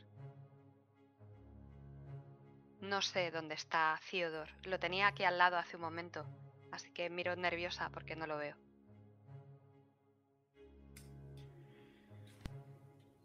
Theodore está en mitad de la multitud. He ido a por una copa y te he perdido. Miro entre las personas y cruzó la mirada con Hécate. ¿Saldrá a bailar? ¿Dejará que todo el mundo pueda ver esa diana que tenemos en nuestra espalda y los deslumbrará?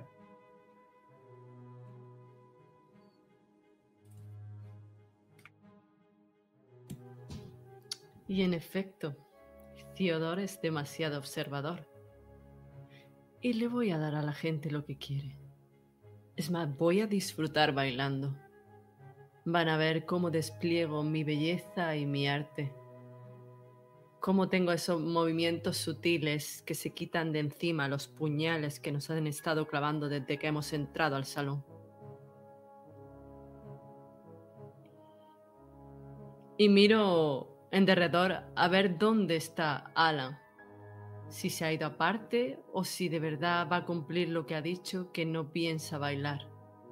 Y también busco a Lilith con la mirada.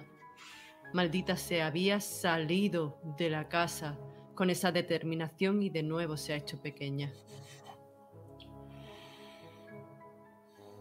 Y me voy moviendo sutilmente, buscándola, porque Lilibeth esta noche va a bailar conmigo. Yo sabía que llegaría este momento, así que no me queda más remedio que dejar la copa, bajarme la máscara, acariciar esos cu- cuer- cuernos pequeños, como si fuera el pelo. Me coloco bien la máscara y voy en dirección de Hécate para empezar a bailar. Un baile con Hécate y el segundo con Lady, Lady Tabitha. Y me acercaré a Hécate. Lilibeth, ¿esa copa que tienes es de ese intenso tono rojo sangre?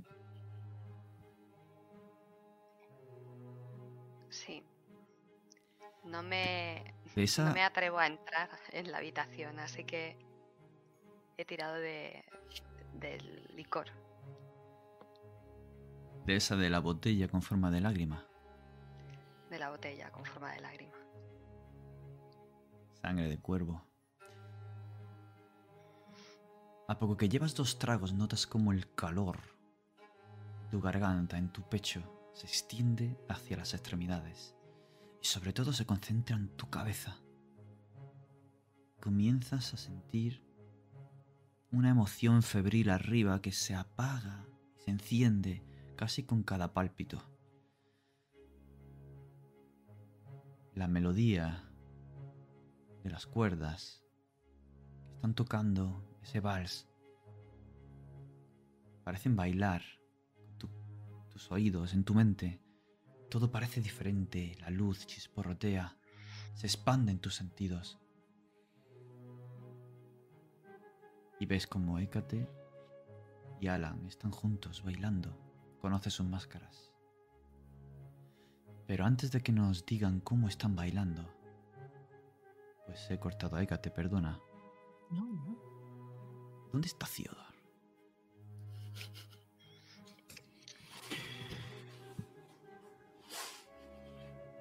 Theodor ha adivinado la silueta de Lilibeth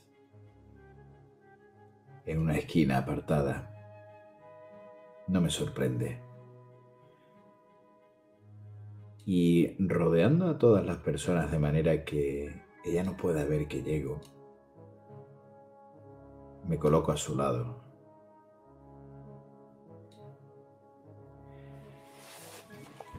Permíteme decirte, hermana, que luces espléndida. Deberían verte todos. ¿Qué haces aquí? Levanto la barbilla. El licor ya ha hecho efecto. Así que me enderezo, pongo la espalda muy recta. Sé que ahora puedo controlarlo bastante mi ira y las ganas de clavarle el estilete a aquella señora del vestido de terciopelo verde claro que ha puesto cara de asco cuando Alan ha pasado por su lado. Así que cojo aire y me acerco a Theodore y digo, tienes toda la razón del mundo, hermano. Vamos, vamos al centro de la pista. Y prácticamente no le dejo que me saque, sino que casi le arrastro yo a él. Me dejo llevar.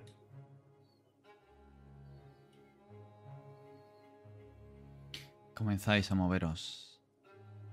Y Hécate, ¿qué nos ibas a contar antes?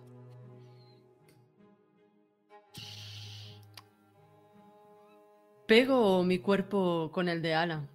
Quiero que huela mi aroma.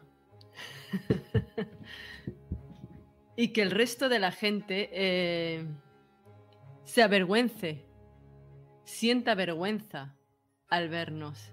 Quiero provocarlos y ver que realmente no me importan ni sus comentarios ni sus miradas.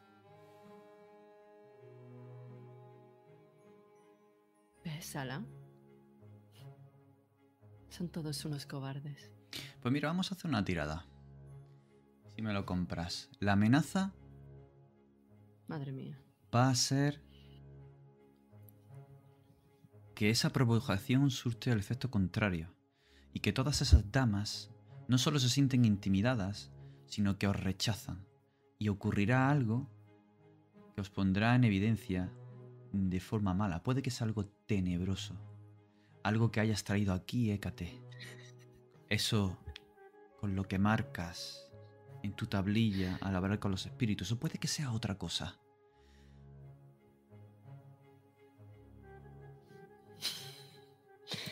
Pero sin embargo, para conseguir causarle esa envidia y la admiración de todas ellas y de las demás, cambiar el humor de esa parte de la sala, ¿qué vas a utilizar? Eh, supongo que dado Corvus, ¿no? ¿Qué personalidad vas a utilizar, perdón? Ah, por supuesto, pasión. La pasión es lo que me define a mí. Vaya. Alan, ¿piensas ayudarla? Alan empieza a divertirse. Porque esto se salta a las normas y Alan lo que odia más en el mundo son las normas. Así que empiezo a, taconear fuerte con las botas, incluso dar palmadas. Y le sigo el juego a Hécate, como si fuéramos dos niños bailando, que no saben bailar, bailando en medio de un desfile, de un baile serio. Incluso en algún momento gritaré, miraré al techo y gritaré como si fuéramos... Y sí, claro, le, le sigo el rollo a Hécate. De hecho, no se me ve por la máscara, esos cuernos pequeños negros de cuero, pero estoy sonriendo debajo. Estoy riendo, hacía mucho tiempo que no me lo pasaba tan bien. Esa máscara de la leyenda, esa terrible leyenda, con la máscara terrible del cuervo, y bailando de esa manera, rompiendo todas las convenciones sociales del baile, separándose, alejándose, casi inventando pasos. Pero, ¿qué ocurre, Kate? Él te ayuda, bailando también de forma apasionada y rompiendo las convenciones, por lo que tienes un dado extra, Corvus. Oh, Dios mío. Y esa amenaza, estando allí toda la la gente importante de Raven, va a ser de dos dados de niebla. Vale. Tira cuatro Sí. eh, de Corvus y cuatro nieblas. Pues obtienes dos gatos y en los dados de niebla obtienes niebla. Así que son dos éxitos, giro favorable a tu favor. Describidnos los dos cómo es ese baile y cuál es la reacción de la gente si así queréis. Qué maravilla. Por favor, Alan, que yo te sigo. Además, es como si estuviéramos fundidos en un solo ser. Nuestros movimientos son totalmente fluidos. Es como si hubiéramos nacido bailando. Es como si hubiéramos, estuviéramos hechos para la danza. Y el hecho de que el resto de la gente nos esté mirando, eso acrecenta aún más eh, ese baile salvaje, porque yo lo definiría como algo salvaje. Yo imagino que vamos girando sobre nosotros mismos y alrededor de la pista que casi nos están dejando para nosotros, casi casi, y en algún momento hacemos como si tuviéramos alas y graznamos como si fuéramos cuervos hacia el público, acercándoles nuestros rostros a los suyos y se apartan con repulsión. Incluso, incluso, algunas de las damas que están como entre disfrutando e intentando mm, cohibirse para no quedar mal ante el resto, las arrastro hacia el interior. Voy cogiendo a cada dama, a cada caballero, para que se unan a ese baile. Quiero arrastrarlo a nuestro torbellino de locura. Algunas cogen su abanico y hacen aspavientos. Con reproche, otras excitadas. Los hombres no dejan de miraros a ambos, las mujeres tampoco. Se hace ese corro que habéis dicho y poco a poco la sala se va ampliando como si el baile fuera nada más que para vosotros. Algunas de las parejas que hay en la periferia comienzan incluso a imitar algunos de vuestros pasos tan novedosos, con esa pasión con la que bailáis, se ven imbuidos de, de vuestro arte, se ven llenos de vuestro, de vuestro entusiasmo. Y cuando para la música, hay una gran ovación. Empequeñecen algunas de las damas que están hablando en los rincones. Otras se han convencido. Y esa gran ovación, esas grandes palmas, se van acallando poco a poco mientras los dos estáis en el centro. ¿Vais a saludar? Cojo la mano de mi hermano y.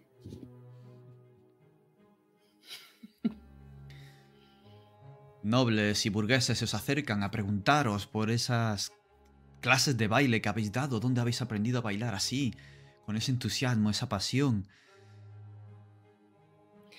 Mientras una persona se te acerca por detrás, Alan.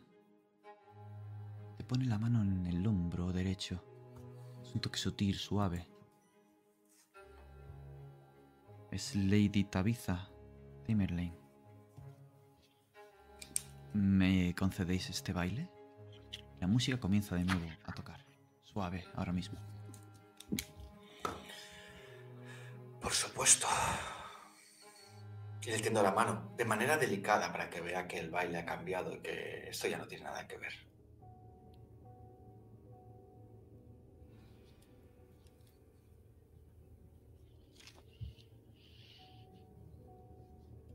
He estado en el otro lado durante el comienzo de la semana, Alan. Sé que sois buen conocedor de él.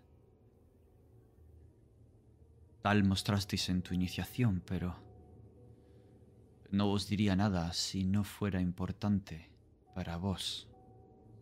Da un giro. A que os alejáis, cogiéndoos de la punta de los dedos. Te cruzáis las manos por detrás y os volvéis a acercar. La acerco ansioso. Ese, el- ese vals, el tiempo debería ser más rápido. La quiero aquí ya y tiro hacia, antes de tiempo hacia mí. Oh. Qué contratiempo más impetuoso, Alan. Y se acerca y se apoya en ti. Notas su pecho y el corsé que le aprieta y le levanta sus senos. Y notas la respiración agitada. Se ha ruborizado. Contadme, ¿qué pasó en el otro lado?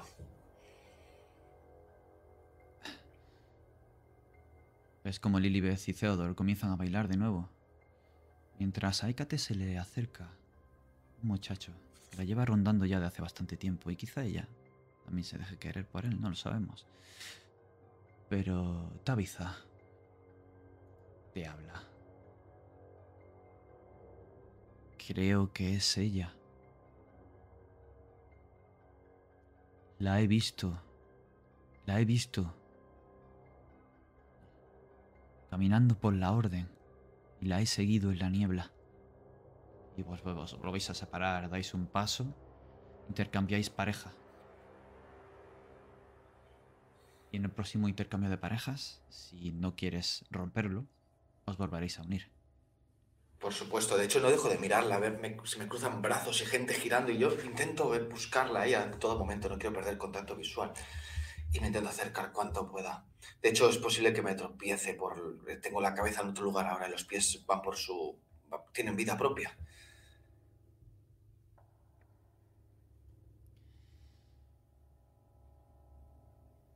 Me habló. Me habló Alan. Pero ¿estáis segura? ¿Habláis de Anabel? Sí. Ella os digo. ¿Qué os dijo? Sé de, de tu preocupación, sé de tu pena. Por eso vengo a hablarte. Me dijo. Y de repente un portazo rompe la conversación. Se para la música. Es una mujer. Un grito. Lleva una pipa alargada en la boca. Se cae al suelo, mareada. Sale de aquella sala donde están fumando. Esas perlas de niebla. Un revuelo comienza a juntarse alrededor de la entrada. Los gritos de la mujer son desesperados. Otras damas y otros señores comienzan a gritar. ¡Rápido, un médico! ¡Rápido! ¡Alto, alto! ¡Atrás, atrás! Y comienzan a alejarse de la puerta. Dentro solo unas pocas velas iluminan, así que es prácticamente oscuridad que engulle la luz entra desde el salón. ¿Qué hacéis?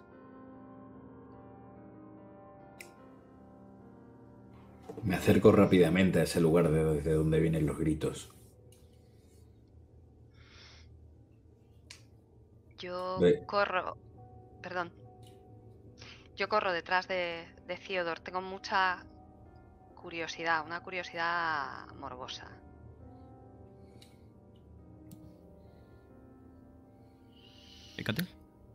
Yo al sentir la frialdad que ha invadido la sala, eh, siento mucha curiosidad también. Y voy con paso lento hacia donde va Theodore y Lilibeth. Mi hermano sé que se encargará bien de la situación. Y Alan. ¿Te quedas con Lady Tabiza o vas para allá? Yo es que imagino que Lady Tabitha también da dos pasos mirando hacia allí, intentando aclarar qué está pasando. Yo la agarro del brazo y la tiro fuerte, la saco del círculo, incluso la empujo contra la pared y me pongo encima de ella de manera muy indecorosa. ¿Qué es lo que te dijo?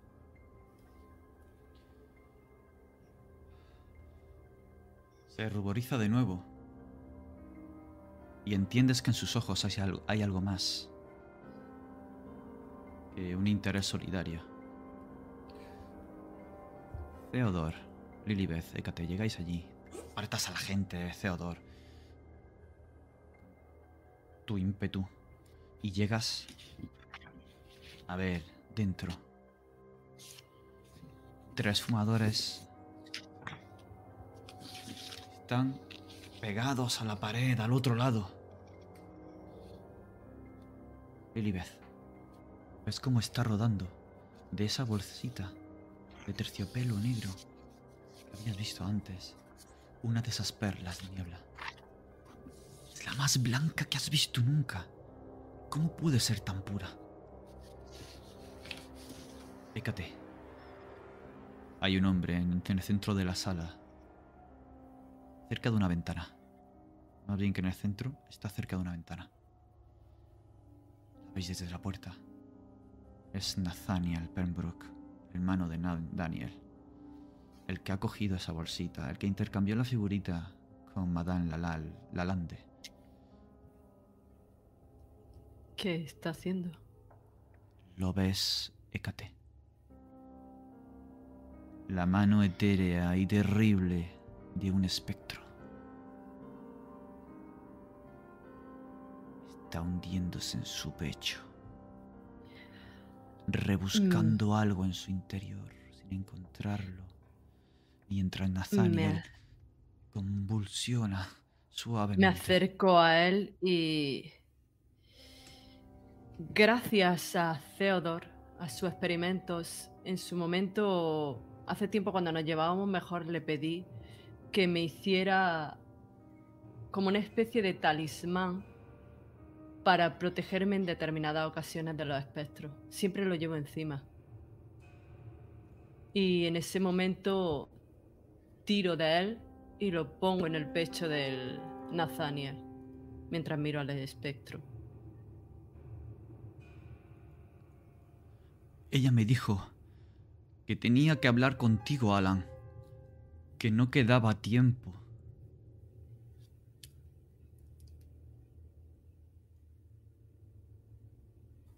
Pero no podía encontrarte. Me está buscando. ¿Puedo? No quiero cortar el rollo. ¿Puedo ver si me miente? ¿Puedo ver si hay alguna intención oculta detrás? Porque claro, no quiero hacerme ilusiones.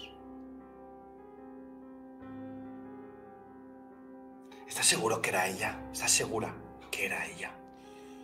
¿Crees que no te miente?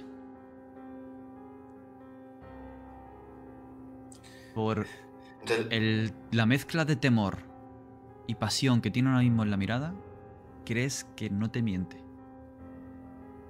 Vale, Pasión, cuando has dicho que había todo sentimiento por ahí, ¿es hacia mí o es porque ella tiene intereses aparte en- con el otro lado?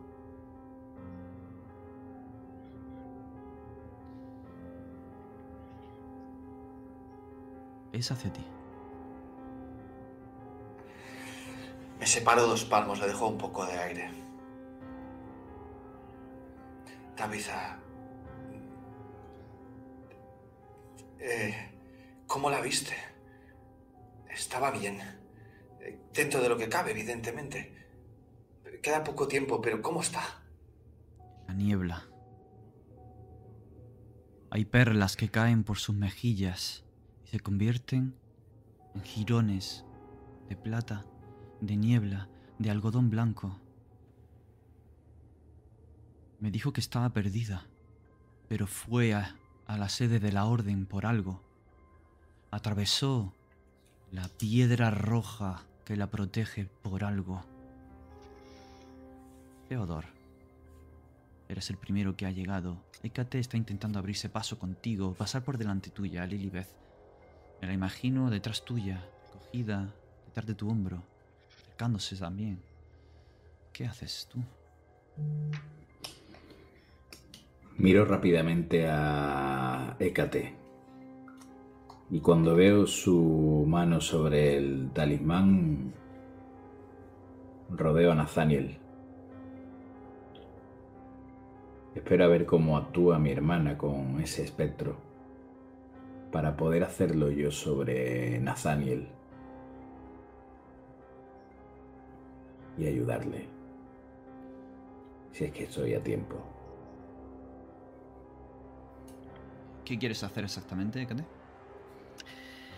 Eh, entre todo el follón y el bullicio, porque supongo que habrá voces, habrá confusión, eh, tengo las manos, con- o sea, tengo el talismán cogido contra el pecho de Nathaniel, mientras susurro mirando al espectro en idioma córvido unas frases que leí en su momento en la pequeña biblioteca de mi habitación en un libro, en el libro de los espectros.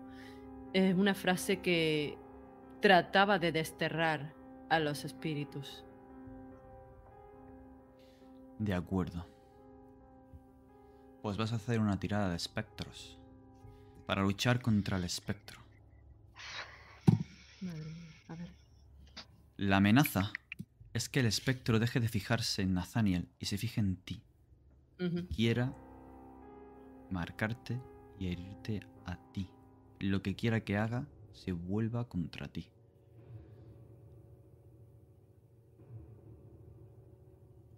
Los dados. Pasión. Ella se mueve por pasión. O sea que. ¿Cómo lo vas a hacer?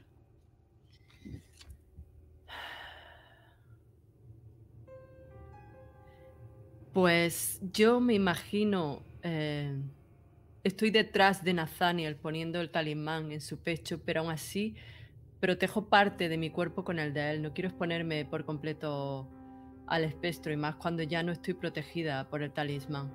Y le voy susurrando en idioma córvido que se marche y, y deje esta tierra y vuelva a la niebla de donde procede.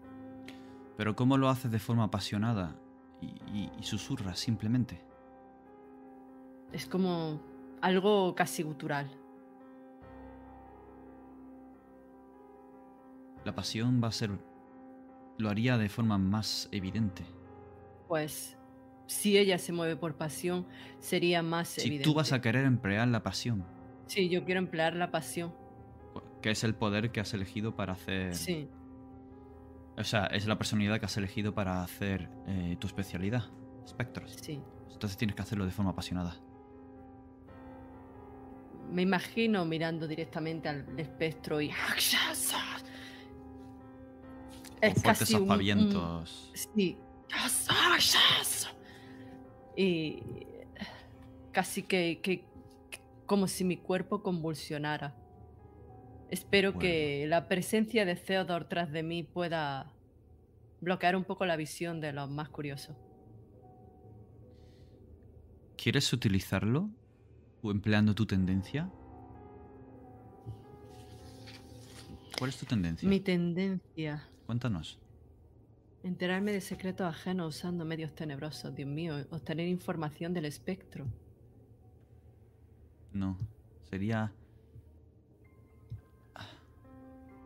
Creo que no se aplicaría porque tú quieres expulsarle. Yo quiero expulsarle. Entonces no se aplicaría. Por lo tanto, no sumas ese dado. Así que tiras con Pero- tu pasión, que son. Sí. Quizás en esas frases haya como una especie de... No solo de destierro, sino de quedar eh, parte de él atrapada y esté a caballo entre el mundo de los vivos y de los muertos. Y solo serás liberado si obtengo información del otro lado. Porque cuando esté en el mundo de los Vale. vivos, Entonces tienes que elegir. ¿Quieres expulsarlo? ¿O quieres paralizarlo, controlarlo? Quiero paralizarlo en ese momento. ¿Quieres controlar el espectro? Sí, Dios mío. No quieres expulsarlo, ¿de acuerdo? No, yo quiero tener Pues información. utilizando tu tendencia, que es eh, paralizarlo para obtener información de él, te va a añadir un dado Corvus. El espectro supone una amenaza de 2. Pero cuando entráis en la habitación, tú, Theodore y Lilibeth, si Lilibeth también ha entrado, Alan comienza a ver que el ocaso está llegando y que los jirones de niebla comienzan a levantarse de todas partes, rodeando la mansión.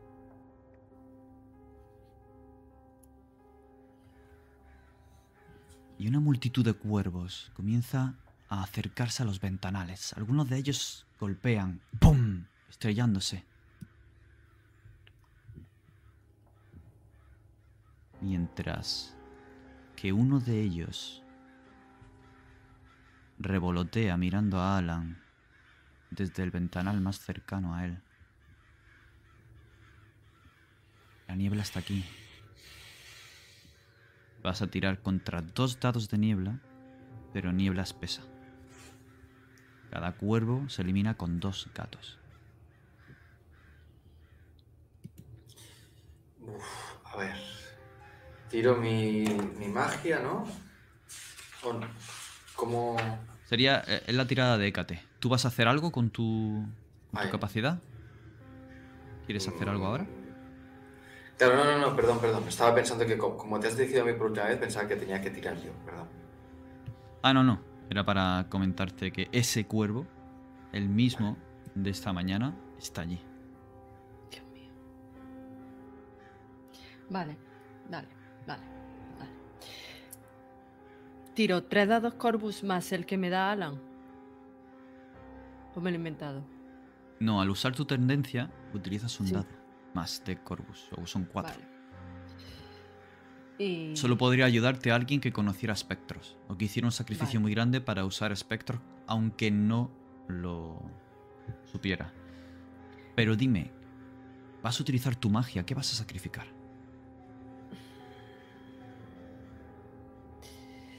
Uf,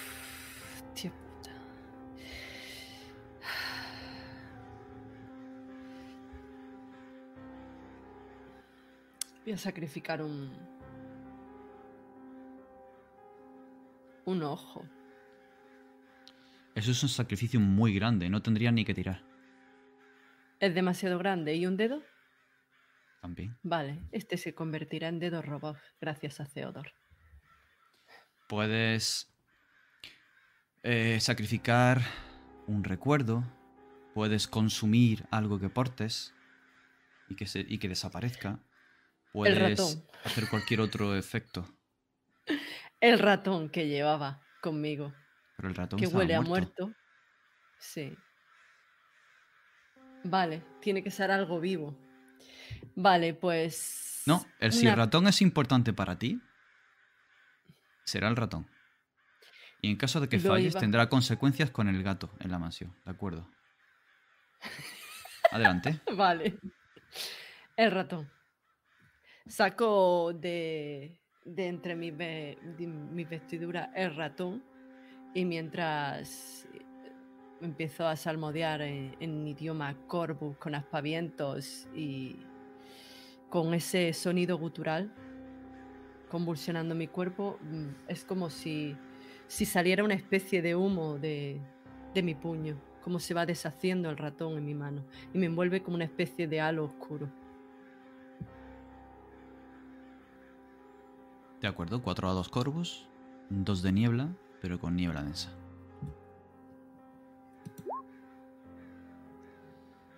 Pues ese gato no es suficiente para acabar con ese cuervo.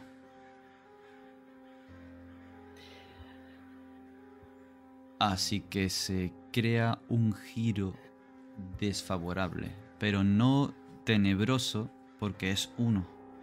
Así que es una complicación mayor. Vas a conseguir controlar al espectro. Pero la complicación va a ser la respuesta de él. Y ahora te diré por qué. ¿Cuál es tu pregunta? En ese momento eh, recuerdo la última conversación que tuvimos Alan y yo de qué era lo que queríamos obtener del otro lado que pudiera ayudar a encontrar a Anabel.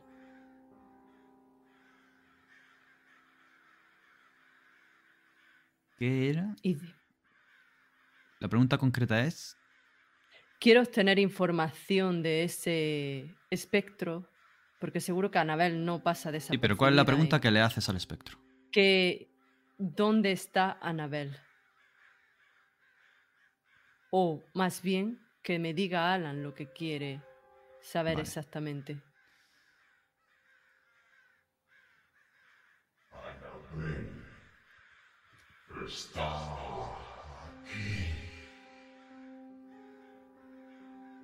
¿Dónde?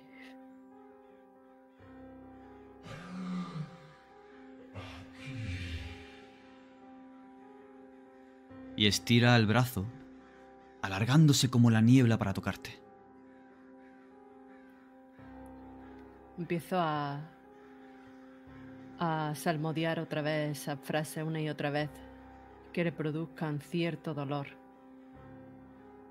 Se detiene. Pero te ha tocado. Y notas como una sensación fría penetra en tu carne, enraizándose como un fractal, extendiéndose por el brazo a través de los nervios. Y palpita, palpita de frío esa imagen espectral, etérea, irregular, humanoide, pero apenas sin facciones, que se mueven como si fueran humo. Se quedan quietas. Y Alan, puedes ver como ese cuervo aletea y se va. Pero en su lugar, la niebla comienza a hacerse cada vez más tensa, elevándose y formando una figura de mujer. Es ella. Es Anabel. Pone la mano en el cristal. En ese gran cristalera, todos los hombres y las mujeres se separan. Hacen aspavientos, aspiraciones. No sé quién es, es ella. Tabitha dice, quería que la encontraras. Me dijo que te llevara a ese lugar vuestro, pero no sé dónde. Y entonces es cuando ella la ve. Se queda paralizada, mirándola y señalando hacia ella. ¿Qué haces tú? En mi mente he salido corriendo, incluso salto hacia donde estás. Si están los cristales en medio, los rompo y me abrazo a ella en el aire. Y quedamos flotando, yo rodeado de niebla. Pero solo es mi mente, mis pies no se mueven. Estoy paralizado mirándola. ¿Quieres entrar en el otro lado e ir a por ella? ¿O quieres... o te quedas simplemente allí pensando en eso? De hecho, si mis pies no me hacen caso, igual tengo que dejar mis pies aquí. Eh, el dedal. Meto la mano en el bolsillo, me pincho el dedo y esa gota de sangre empieza a dibujar en el aire un camino, una puerta, unas, unas líneas que alguien que no conoce el otro lado no va a reconocer nunca. Voy a cruzar. Quiero ir junto a ella.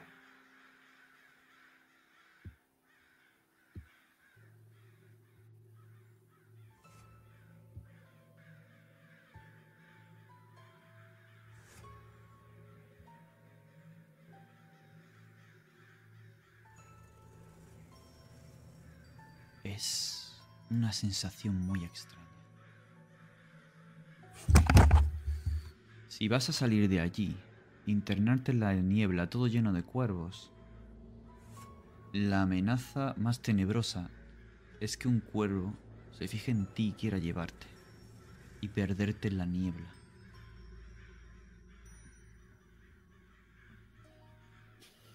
Así que necesito una tirada de tu poder. ¿Con qué rasgo de personalidad lo haces? Orgulloso siempre ante el desafío. ¿Aplica tu tendencia? ¿Cuál es? Acuérdame. Déjame buscar. Tendencia. ¿Tendencia qué número era de la ficha? ¿Era el 7, puede ser? Está en la... Sí, creo que era el 7. Eh, Es que no tengo la ficha abierta, tengo los apuntes solo. Si es el 7, puede Eh. ser tenden... El 6. 6. Mi tendencia es desafiar a la autoridad. De lo establecido no existe. Te lo compro porque estás allí. Y cuando empiezas a dibujar con tu sangre en el frente tuya, Lord Rufus Uth Asher se acerca hacia ti para intentar evitarlo, te atrapa, intenta bloquear tu hechizo con el suyo. La amenaza, en el caso de que falles, va a ser obtener una complicación que te puede llegar a estar encerrado en la orden. Y si el giro es tenebroso, va a tener que ver con la niebla y los cuervos. Te enfrentas a tres dados de niebla. No me importa. Es ahora o nunca.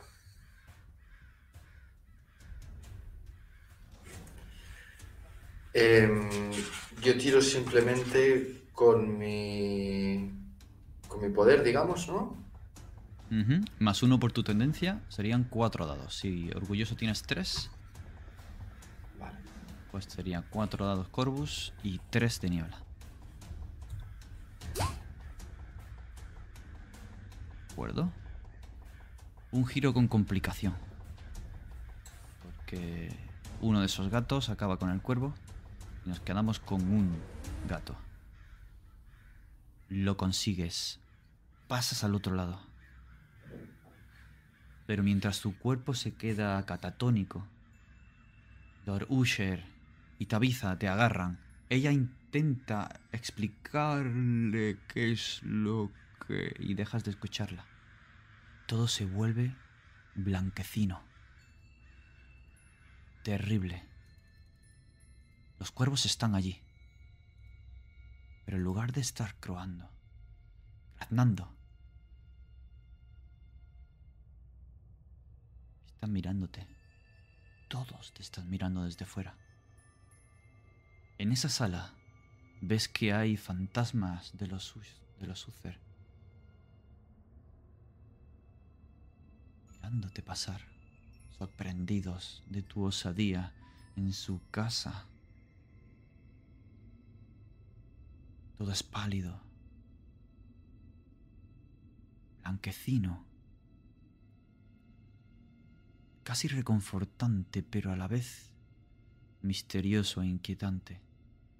Ese reflejo pálido de la realidad, ese reflejo como de porcelana vieja, agrietado, casi decadente. ¿Vas a atravesar el cristal y salir afuera? Allí está la Por niebla. supuesto. Allí está ella. De acuerdo, dime qué haces cuando llegas hasta ella.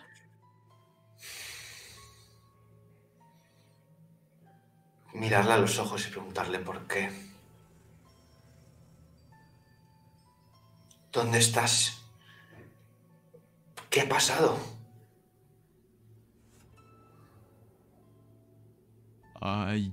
Y señala a la izquierda, en dirección hacia esas ruinas a las que quería llevarte siempre. Convencerte, engañarte, casi como un juego. Llegar allí y volver antes, sin perderse en la niebla, en ese lugar, en el otro lado, en ese lugar tan vuestro. Pero cuando señala, ves como su piel blanca, con el tono de la niebla, comienza a envejecer.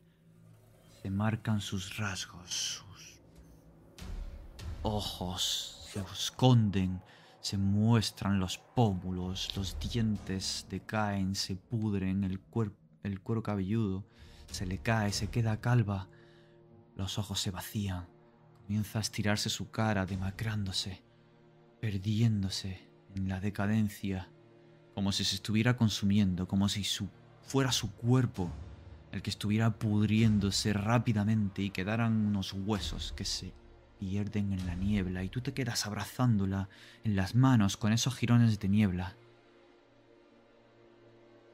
Mientras a tu lado,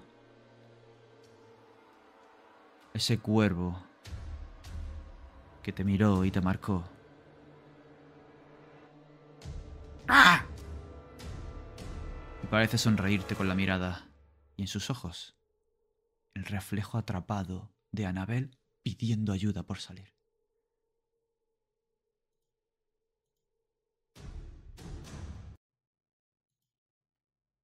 Mientras, Eka te despide al espectro antes de que termine de herirla. Theodore se acerca a Nathaniel. Ese pobre se ha quedado sin alma. Se cierran las puertas. Y mientras tu alma sufre un tirón y esos retazos comienzan a intentar regresar a tu cuerpo con el conjuro compartido de los Rufus Asher y de Tabitha. La música se pierde.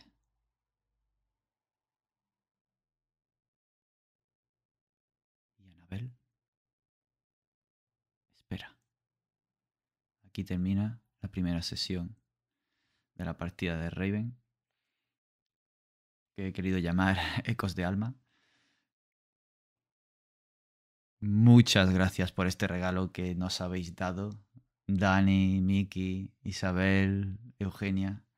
Vaya, vaya familia Corbus, vaya profundidad y vaya arte que tenéis.